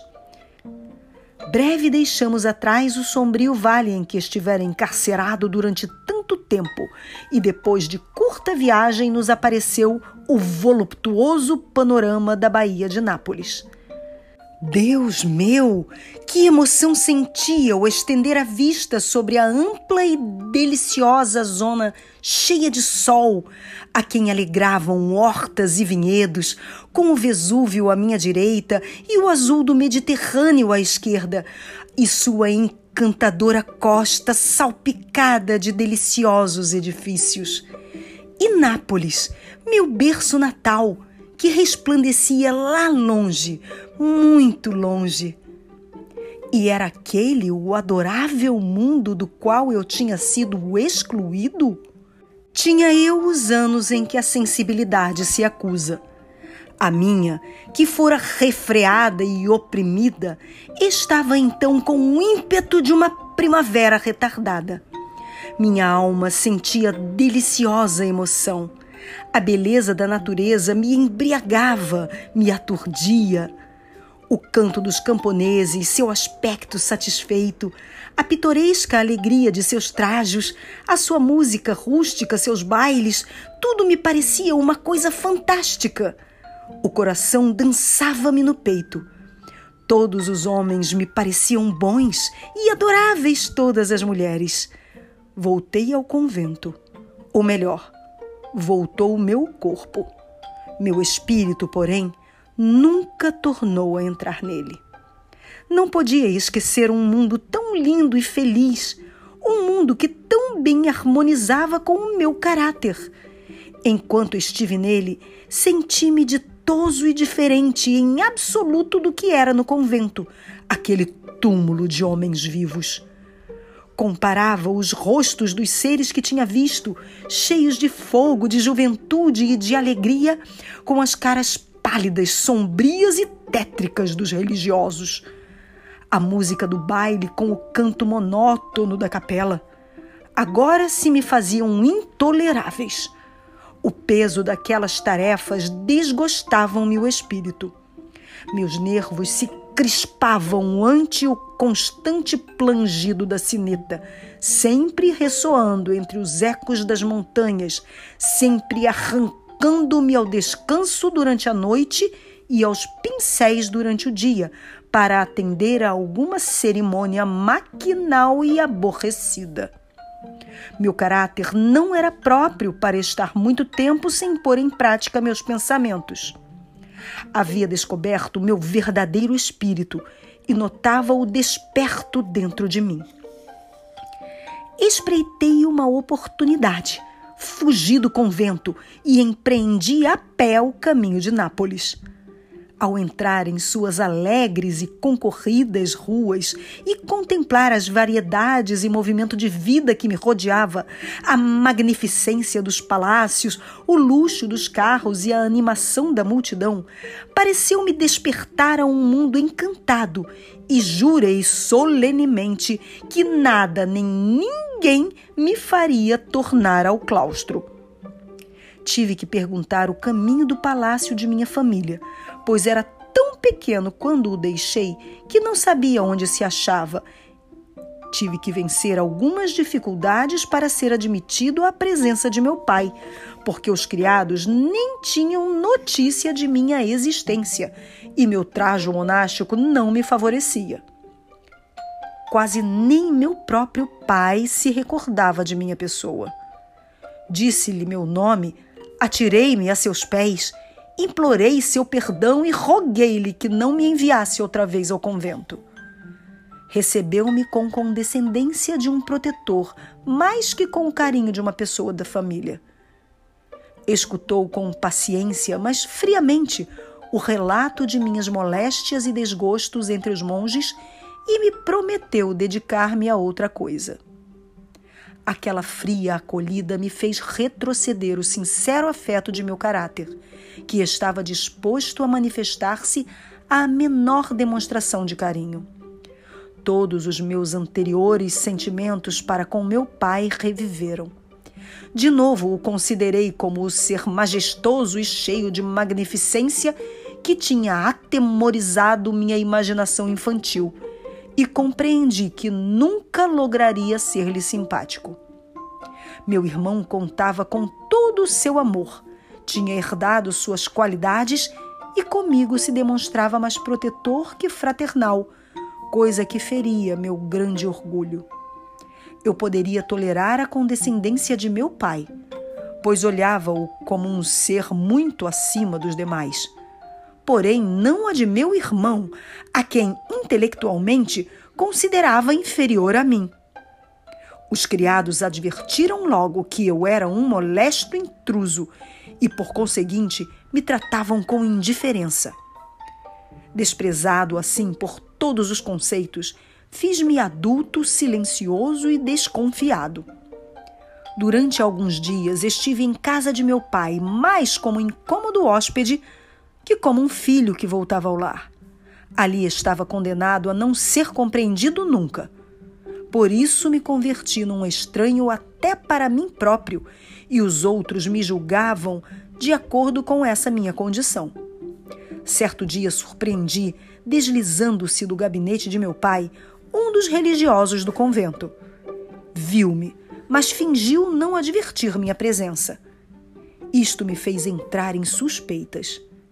Tinha me tornado muito suscetível e tudo feria meus sentimentos. Estando naquele estado de ânimo, fui tratado com grande desconsideração por um dos criados, o favorito de meu pai. Todo o meu orgulho se sublevou nesse instante e dei-lhe uma surra até fazê-lo cair. A cena foi presenciada por meu pai, que não se deteve em averiguar a razão que me tinha levado a fazer aquilo, nem pensou que uma longa série de sofrimentos morais eram a verdadeira causa do sucedido. Respondeu-me com cólera e desprezo, recorrendo à altivez de sua natureza e à majestade de seu aspecto. Compreendi que não me apreciavam e que dentro de mim havia algo que merecia melhor trato. Meu coração se rebelou contra a injustiça de meu pai. Prescindi do temor que lhe tinha e repliquei-lhe com impaciência. Meu ardente espírito se derramou por minhas faces e ardeu em meus olhos. Antes de terminar quanto desejava dizer, desfiz-me em lágrimas. A meu pai este afeto admirou e indignou, ordenando-me que fosse para o meu quarto. Retirei-me em silêncio, lutando com opostas emoções. Não tinha passado muito tempo quando ouvi vozes na sala contígua. Tratava-se de uma conferência entre meu pai e o monge acerca dos meios de levar-me de novo para o convento. Minha resolução estava tomada. Já não tinha lar nem família. Aquela mesma noite, abandonei a casa e consegui embarcar no navio, prestes a fazer-se a vela. Não importava o ponto de destino do barco. Qualquer lugar do belo mundo era preferível ao meu convento. Não importava onde seria arrojado pela sorte. Qualquer sítio serviria para mim. Qualquer um seria um lar melhor do que eu tinha deixado para trás. O navio se dirigia a Gênova. Chegamos em poucos dias. Ao entrar na baía, entre os moles que a rodeavam e contemplar os palácios, igrejas e os esplêndidos jardins, compreendi o direito da cidade ao seu nome de Gênova, a Magnífica. Desembarquei como um estrangeiro, sem saber que fazer nem aonde dirigir meus passos. Não importava. Tinha me livrado da tirania do convento e das humilhações de minha casa.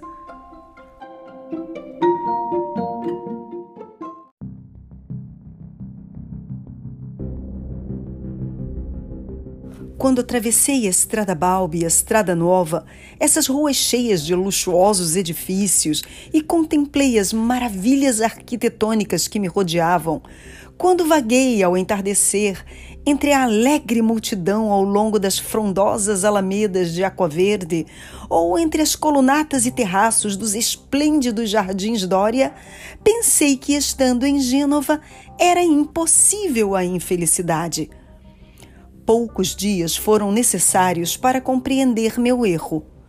Não tinha um centavo e, pela primeira vez em minha vida, soube o que era a miséria.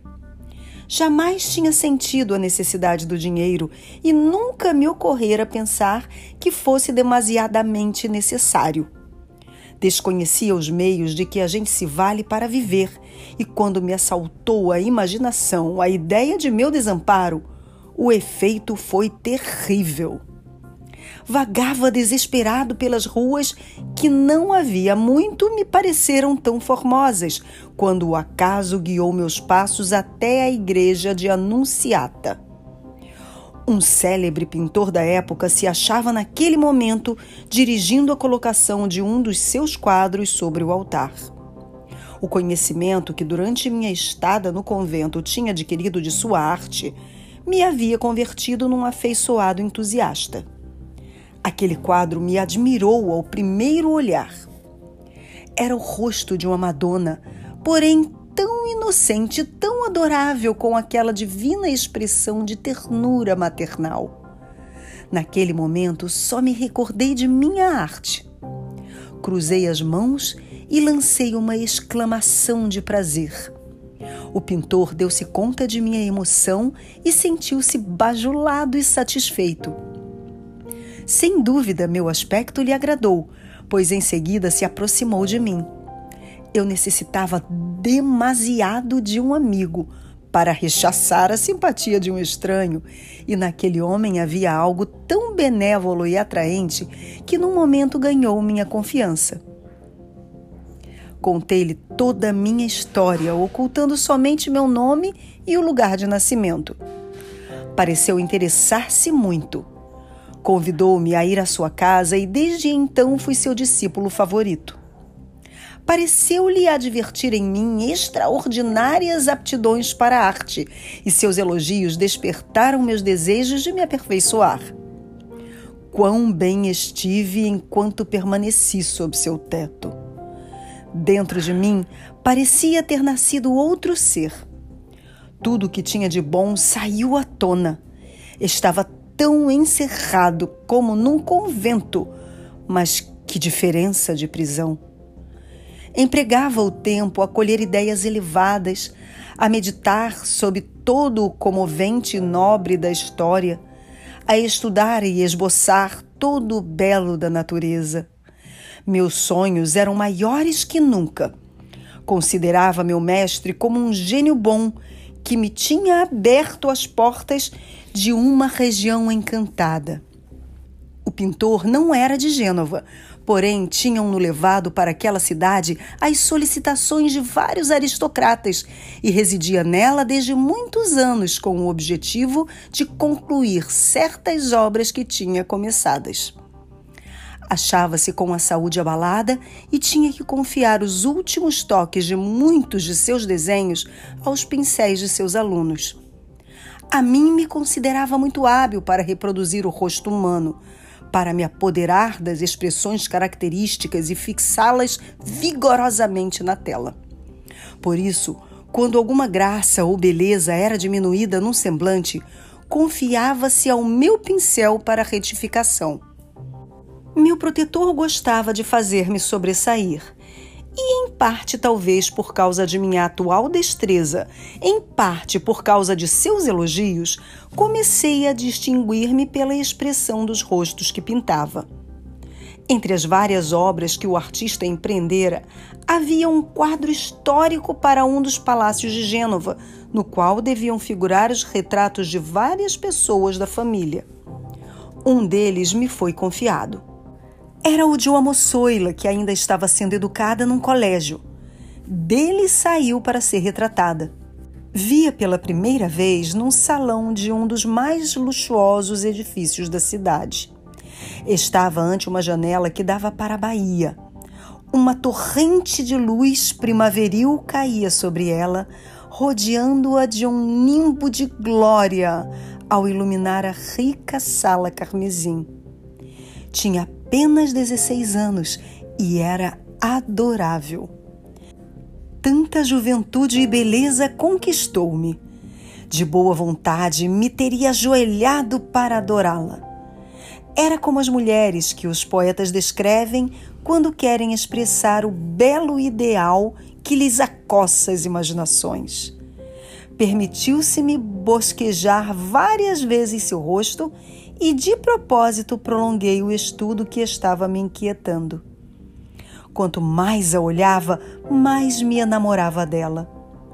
Em minha admiração havia algo quase doloroso.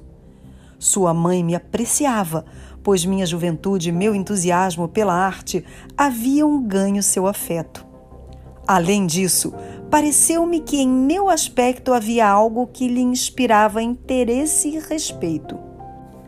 Aos meus olhos, minha amada se elevava até a parecer sobrenatural e preciosa demais para esta vida. Quando traçava sua imagem sobre a tela, cravando o olhar em suas feições, era como se bebesse delicioso veneno que me enlouquecia. Alternativamente, meu coração desfazia-se em ternura e se agitava no desespero tornei-me mais sensível que nunca. Em poucos dias acabei meu trabalho.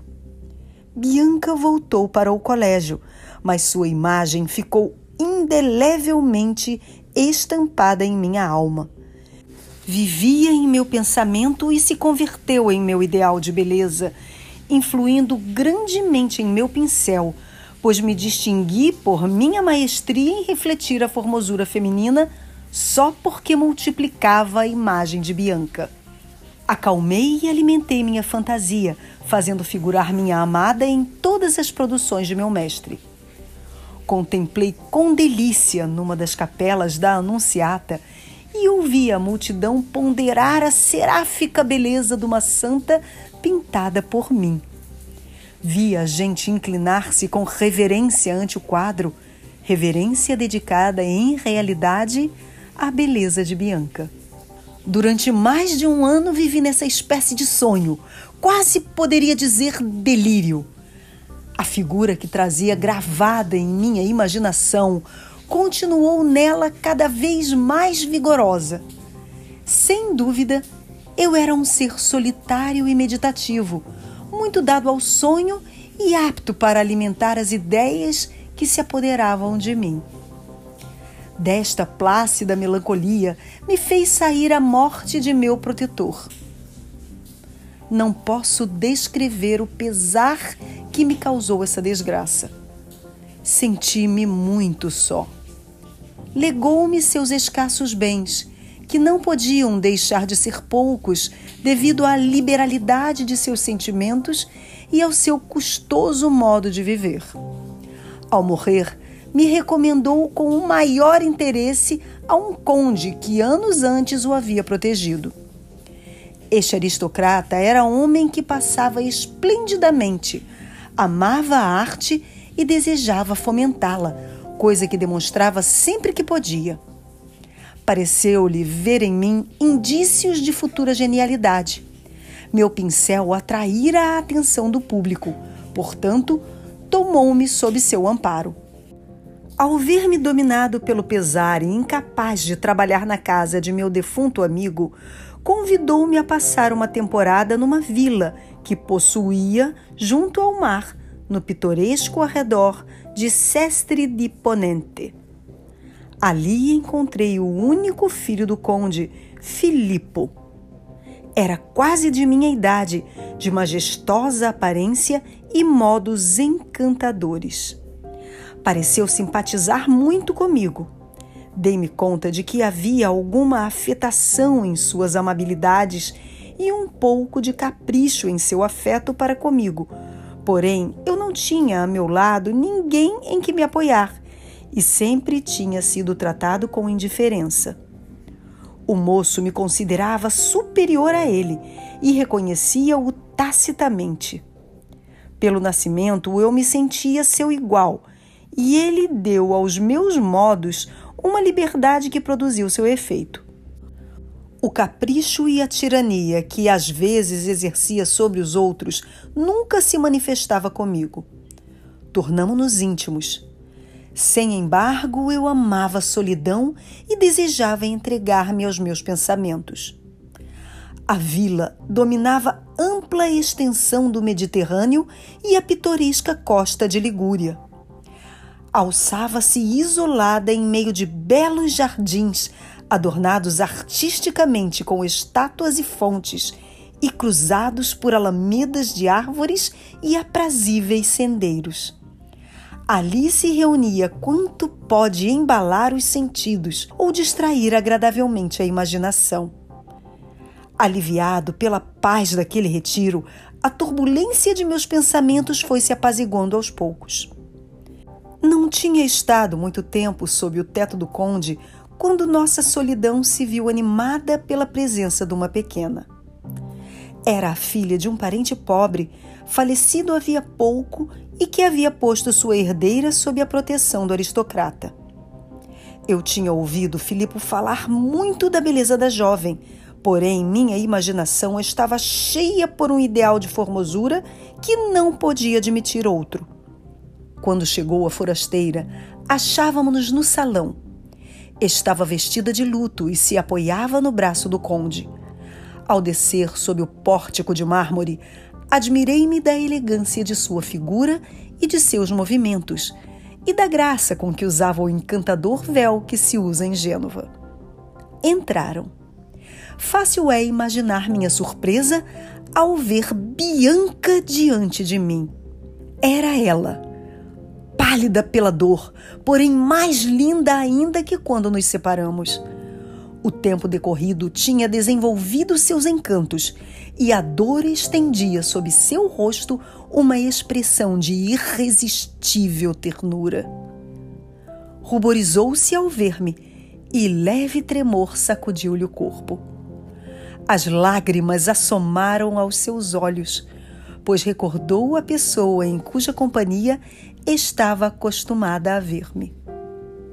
Quanto a mim, não posso explicar quais foram meus sentimentos. Pouco a pouco, fui vencendo a timidez que noutro tempo me tinha paralisado ante ela. A semelhança de nossa situação fez com que nos sentíssemos mais atraídos mutuamente. Ambos tínhamos perdido nosso melhor amigo na terra. Ambos dependíamos da bondade dos demais. Quando cheguei a conhecê-la moralmente, vi que na realidade era tal como a havia suposto.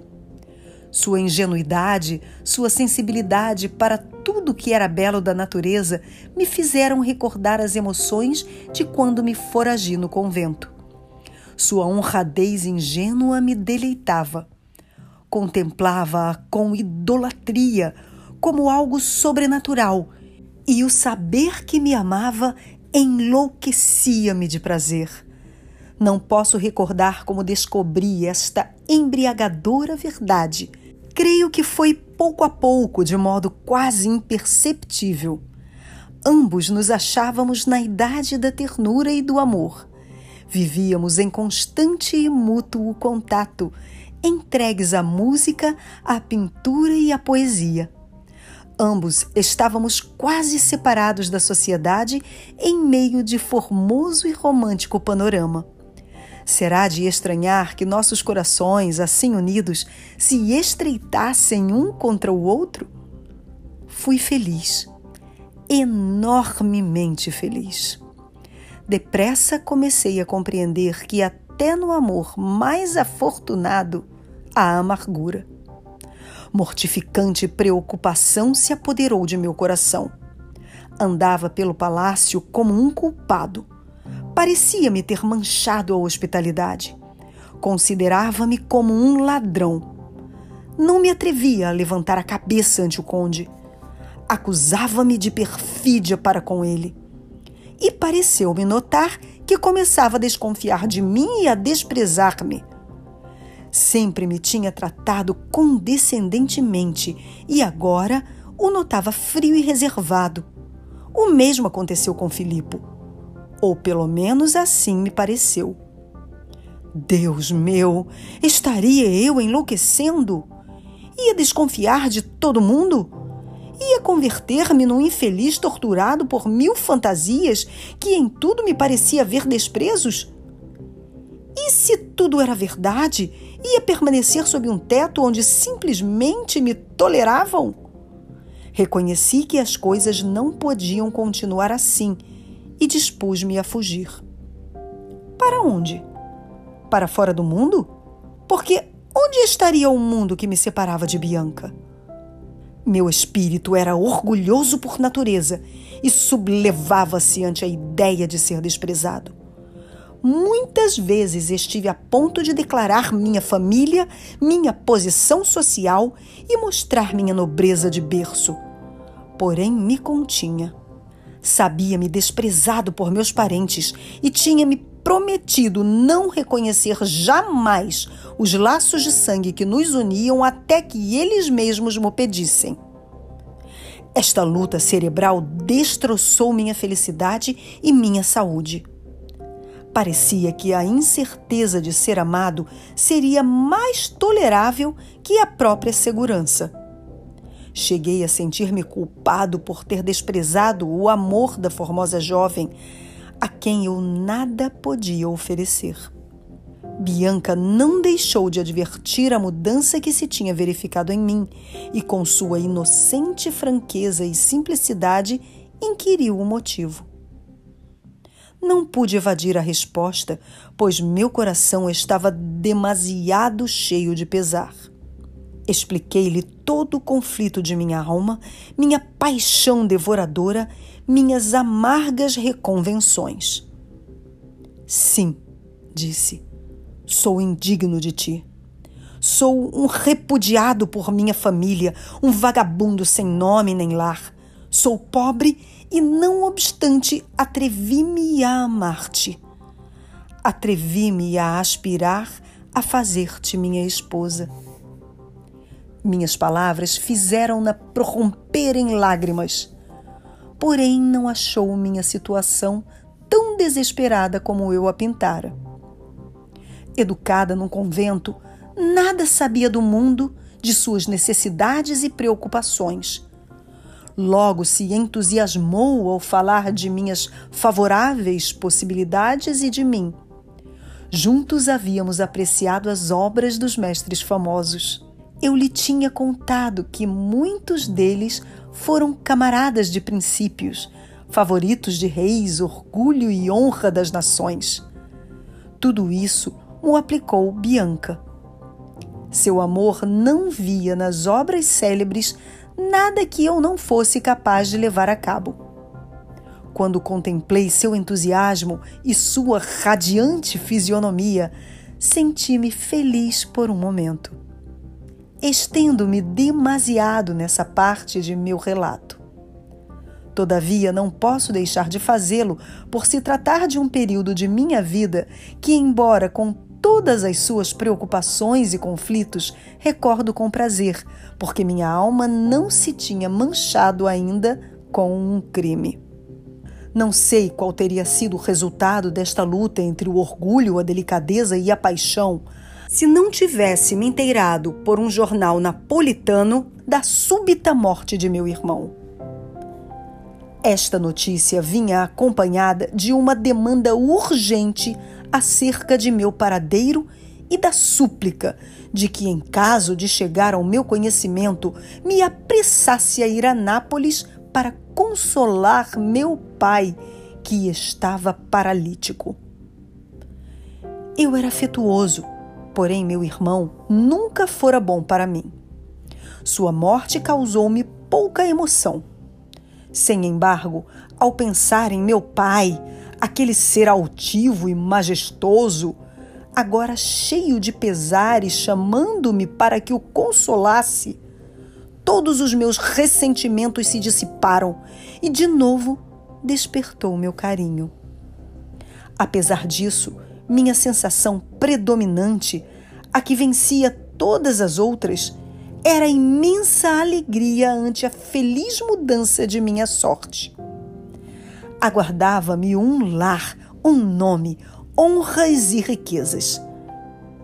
Procurei Bianca e estreitei-a entre meus braços. Bianca! exclamei. Até que enfim poderemos casar-nos. Já não sou um aventureiro sem nome. Olha, li esta notícia. Bianca se alegrou muito pela mudança de minha situação, porque viu que isso me aliviava de enorme peso. Por sua parte, amava-me por mim mesmo e nunca pôs em dúvida que, graças aos meus méritos, poderia lograr fama e fortuna. Eu sentia um grande orgulho. Já não caminhava com os olhos baixos, estava muito contente. Tive vontade de participar ao conde a transformação que tinha sofrido minha vida, fazer-lhe saber quem eu era e pedir-lhe formalmente a mão de Bianca. Porém, ele estava de viagem e por isso abri meu coração a Filipe. Ele me cumulou de felicitações e com as mais veementes expressões de simpatia.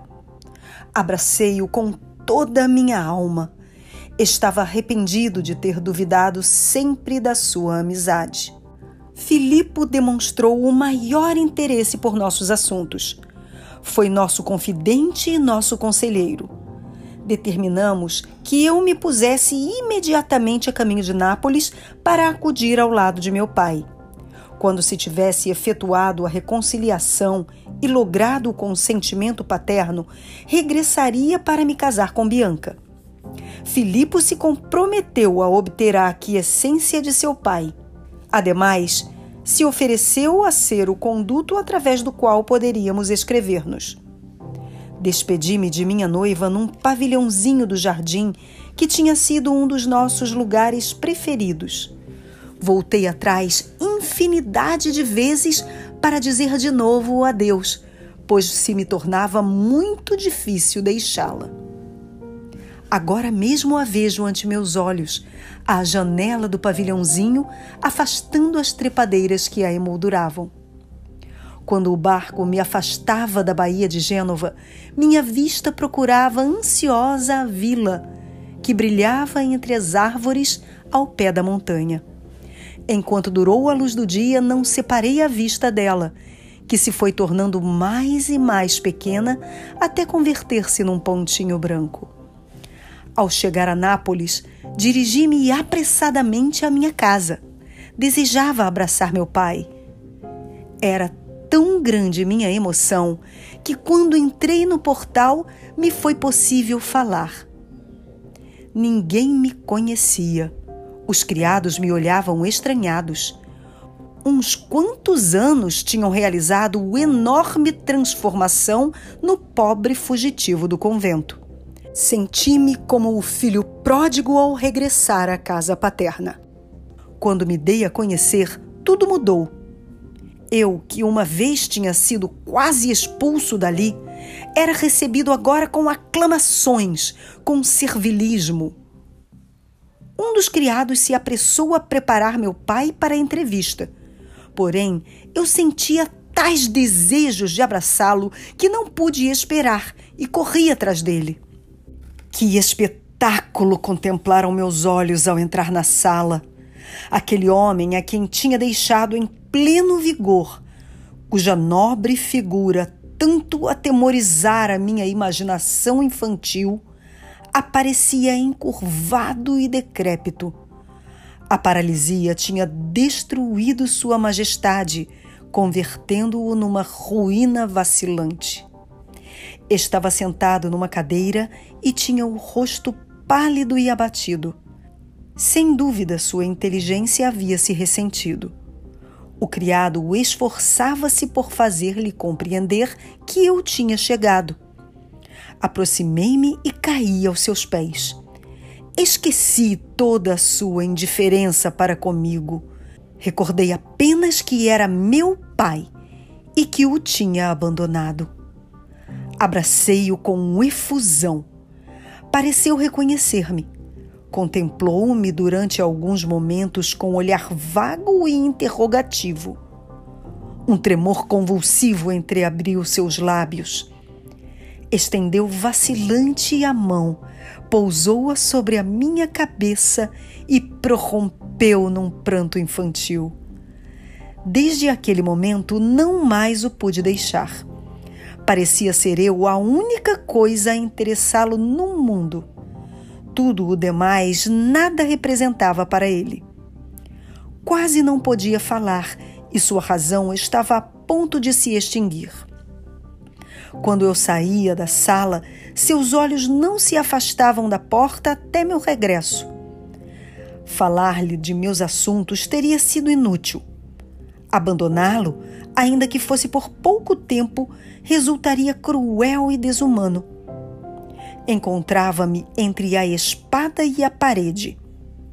Escrevi a minha noiva, falando-lhe de minha situação atual, pintando-lhe com vívidas cores a ternura que me causava nossa separação. Na carta incluía outra para Filipe, que me era o intermediário na nossa correspondência. Respondeu-me com uma nota cheia de amizade e simpatia. E Bianca me escreveu assegurando-me que seu afeto e sua constância seriam eternos. Transcorreram-se os meses e tudo continuava da mesma forma. A vida de meu pai, que quando eu cheguei parecia próxima a extinguir-se, não tinha sofrido a menor alteração. Eu o vigiava sem cessar e com os melhores desejos. Ia dizer com paciência. Sabia que sua morte significava minha liberdade e, apesar disso, nunca a desejei. Meu amor para com Bianca aumentou com a ausência. Às vezes me distraía traçando com o lápis a imagem que sempre estava presente em meu cérebro. Trasladava à tela todos os seus olhares e todos os seus sorrisos que viviam em meu coração. Mostrava a meu pai todos os meus trabalhos, na esperança de que sentisse algum interesse por eles. Sua inteligência era a de uma criança. Cada vez que recebia notícias de Bianca, minha alma transbordava de alegria. É verdade que suas cartas eram cada vez menos frequentes, mas sempre estavam cheias de afirmações de constância e afeto.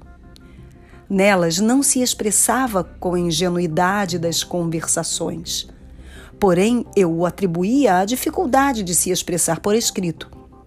Filipe me assegurava que podia confiar em sua constância. Ambos lamentavam nossa separação, mas compreendiam que eu não podia abandonar meu pai. Isto durou cerca de dois anos, que para mim foram dois eternos séculos. Não sei como teria suportado tão longa separação se não tivesse por segurança o carinho de minha amada. Por fim morreu meu pai. Suas últimas palavras foram para me abençoar. Ah, como se cumpriram suas bênçãos! Depois do enterro, acertei meus negócios para poder dirigi-los de longe e, com o coração cheio de alegria, embarquei mais uma vez rumo a Gênova. Pouco a pouco, a costa sestre ergueu-se como por arte de encantamento do seio das águas e pude contemplar a linha de vilas e palácios próximos do mar. Minha vista procurou o lugar bem conhecido e por fim descobriu a casa em que Bianca vivia. Era apenas uma manchinha na paisagem, porém aquela manchinha representava tudo para mim. Via aumentar cada vez mais meu coração parecia dilatar-se com ela.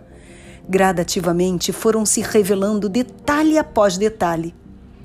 Os balches, o terraço onde tantas vezes tínhamos passeado nas deliciosas noites de verão, o todo que dava sombra à janela de seu quarto. Se ela soubesse que eu me achava no barco cuja branca vela brilhava sobre o ensoado Mediterrâneo. À medida que nos aproximávamos da costa, minha impaciência aumentava. O barco parecia embalar-se preguiçosamente sobre as ondas e eu desejava lançar-me ao mar e chegar nadando à ansiada margem. As sombras da noite ocultaram pouco a pouco a cena. Porém, saiu a lua e derramou sua doce luz tão apreciada pelos enamorados da romântica costa de Sestre. Pensei nos celestiais momentos que passaria outra vez passeando com minha noiva à luz daquela bendita lua. Estava já muito avançada a noite quando entramos no porto. Na manhã seguinte, muito cedo, tão pronto me livrei das formalidades do desembarque, montei a cavalo e dirigi minha casa. Ao chegar à entrada dos campos que circundam a vila, o animal já não aguentava mais de cansaço. Deixei-o numa choça e caminhei a pé, a fim de recobrar a tranquilidade para a próxima entrevista. Entrei no jardim. Tudo parecia igual que quando deixei. Ali estavam as avenidas por onde tantas vezes passeara com Bianca. As mesmas árvores sobre as quais nos resguardávamos do ardente sol do meio-dia. Tudo me fazia pensar em minha amada.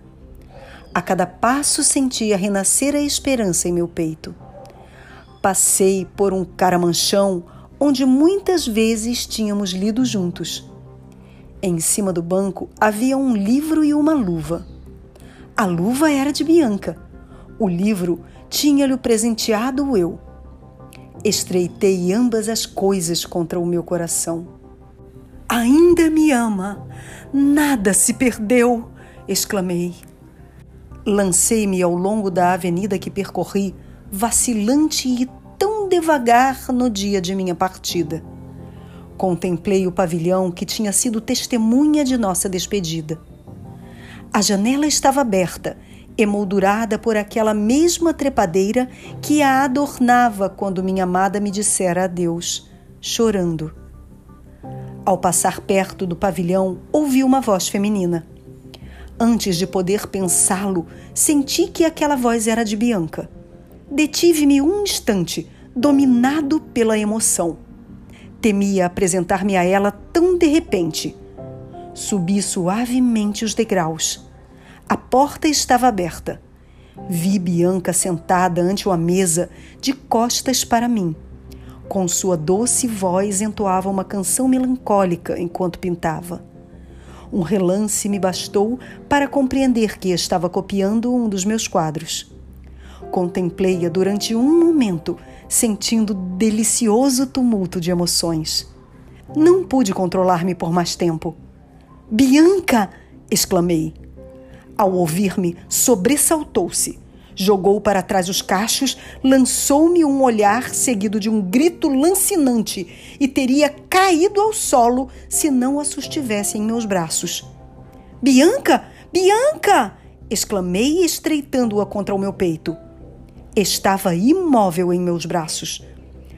Alarmado ante os efeitos de minha precipitação, não sabia o que fazer. Com minhas palavras carinhosas, tratei de fazê-la voltar a si. Que aconteceu? murmurou debilmente. Que voltei, que estou a teu lado. Oh, não, não, não! gritou com repentina energia e sumamente aterrorizada.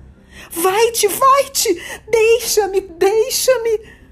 Afastou-se de mim, precipitando-se para o canto da sala, cobrindo o rosto com as mãos, como se minha presença lhe causasse horror. Eu estava pasmado. Não podia acreditar no que via. Seguia. Tentei colher-lhe uma das mãos, porém fugiu esparvorida. Por favor, Bianca! exclamei. Que significa tudo isso? Por que me recebes assim? É este o amor que me tinhas?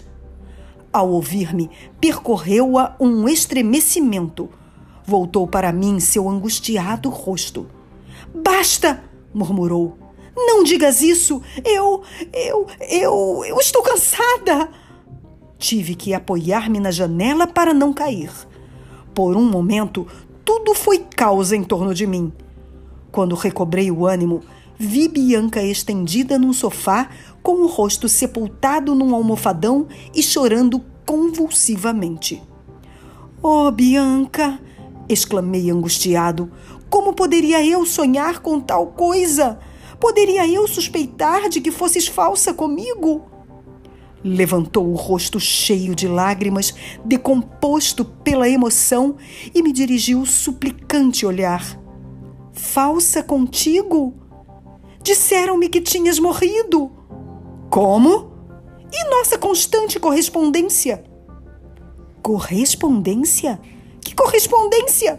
Não recebeste e respondeste continuamente minhas cartas? Cruzou as mãos com solenidade. Juro-te que nunca. Horrível suspeita atravessou meu cérebro. Quem te disse que eu tinha morrido? Falou-se que o navio em que embarcaste desapareceu. Mas quem te deu a notícia? Filipe. Maldito seja, canalha! Oh, não fales assim! Ele, ele é meu marido. O sangue me ardeu nas veias como fogo líquido. Estava furioso demais para poder falar. Durante algum tempo permanecia cabrunhado pelo torvelinho de horríveis pensamentos que me assaltavam.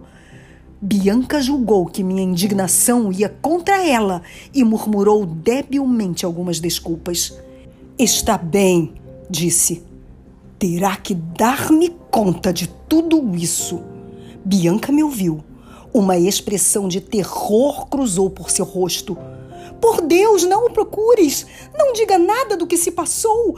Por meu amor, não lhe digas nada! Eu serei a única vítima! Como? Exclamei. Teme-o? Ter-se-á atrevido a maltratar-te? Não, não, não! gritou desconcertada. Porém, um exame ao seu rosto me tinha dito muitíssimo. Vi em suas pálidas feições, no repentino terror e sofreada angústia de seus olhos, toda a história de um espírito destruído pela tirania. E ma haviam arrebatado para tratá-la desse modo? Tal ideia me excitou até a loucura apertava os dentes e crispava as mãos. Todas as paixões pareciam ter se revolvido na fúria que, como lava de um vulcão, fervia em meu peito. Bianca se afastou de mim, muda de terror. Ao aproximar-me da janela, minha vista se dirigiu para a avenida. Ao longe divisei Filipe. Saltei fora do pavilhão e cheguei até ele com a velocidade de um raio. Ao ver-me, empalideceu, olhou à direita e à esquerda como querendo fugir e, trêmulo, desembainhou a espada. Canalha! gritei. Fazes bem em preparar tuas armas. Nada mais disse. Saquei um punhal, separei a espada que tremia em sua mão e sepultei-lhe no peito a afiada lâmina. Caiu ferido Porém, minha raiva não estava satisfeita. Lancei-me sobre ele com a sede de sangue própria de um tigre. Repeti os golpes. Em meio de um frenesi, mutilei-o. Tomei-o pelo pescoço até que, por causa das muitas feridas e entre convulsões afogadas, morreu em minhas mãos.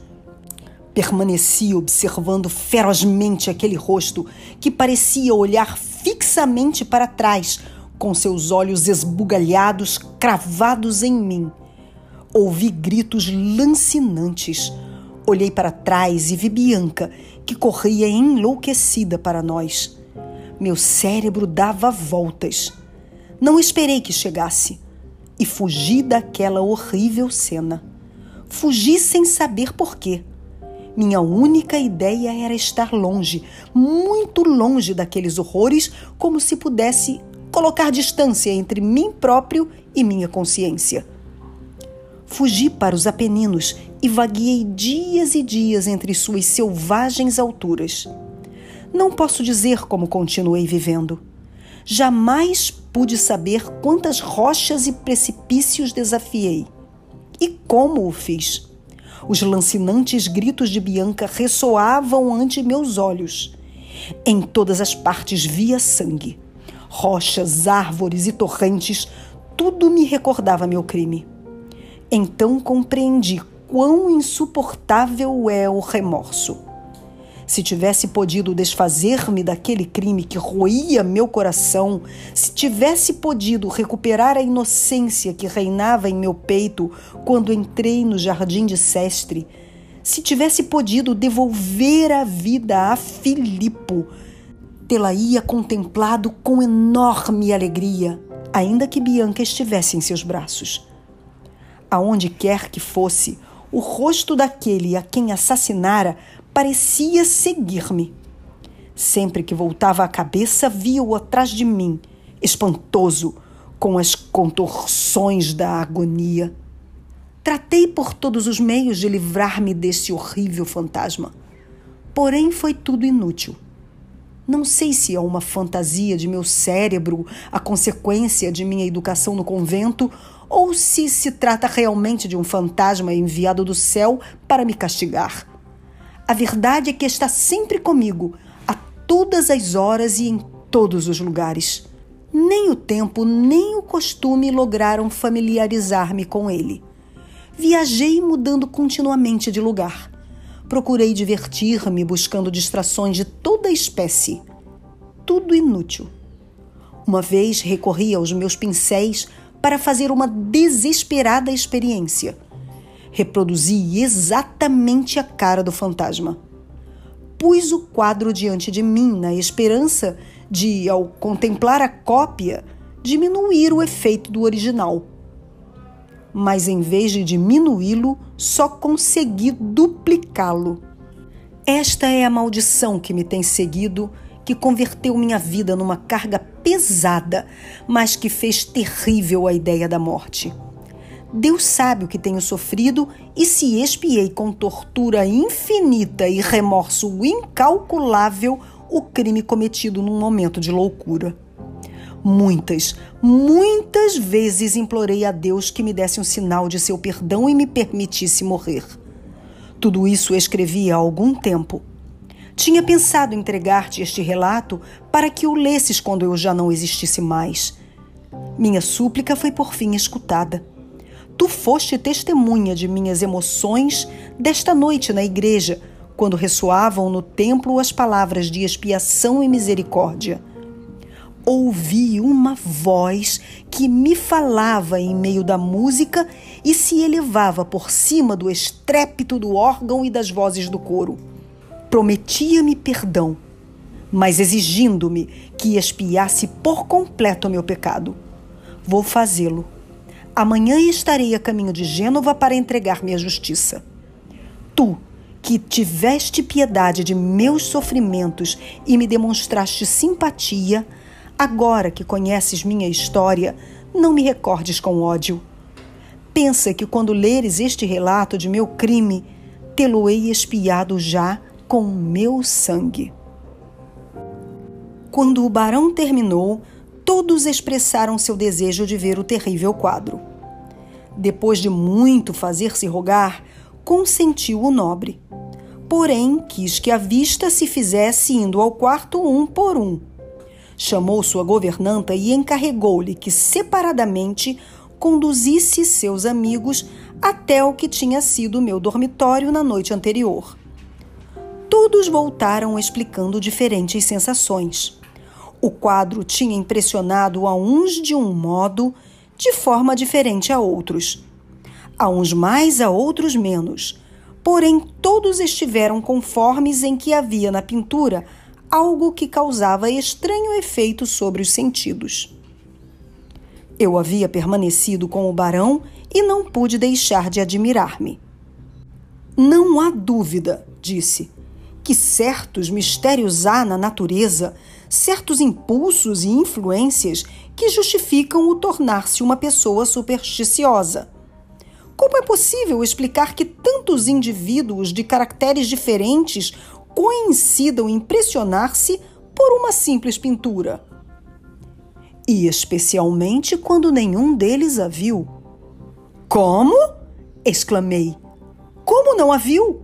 Não, replicou baixando a voz e pondo os dedos sobre os lábios. Vi que alguns tinham vontade de zombar e não me pareceu bem que a recordação do pobre italiano fosse objeto de mofa. Por isso, fiz um sinal à ama de chaves para lhe indicar que os conduzisse a outra dependência.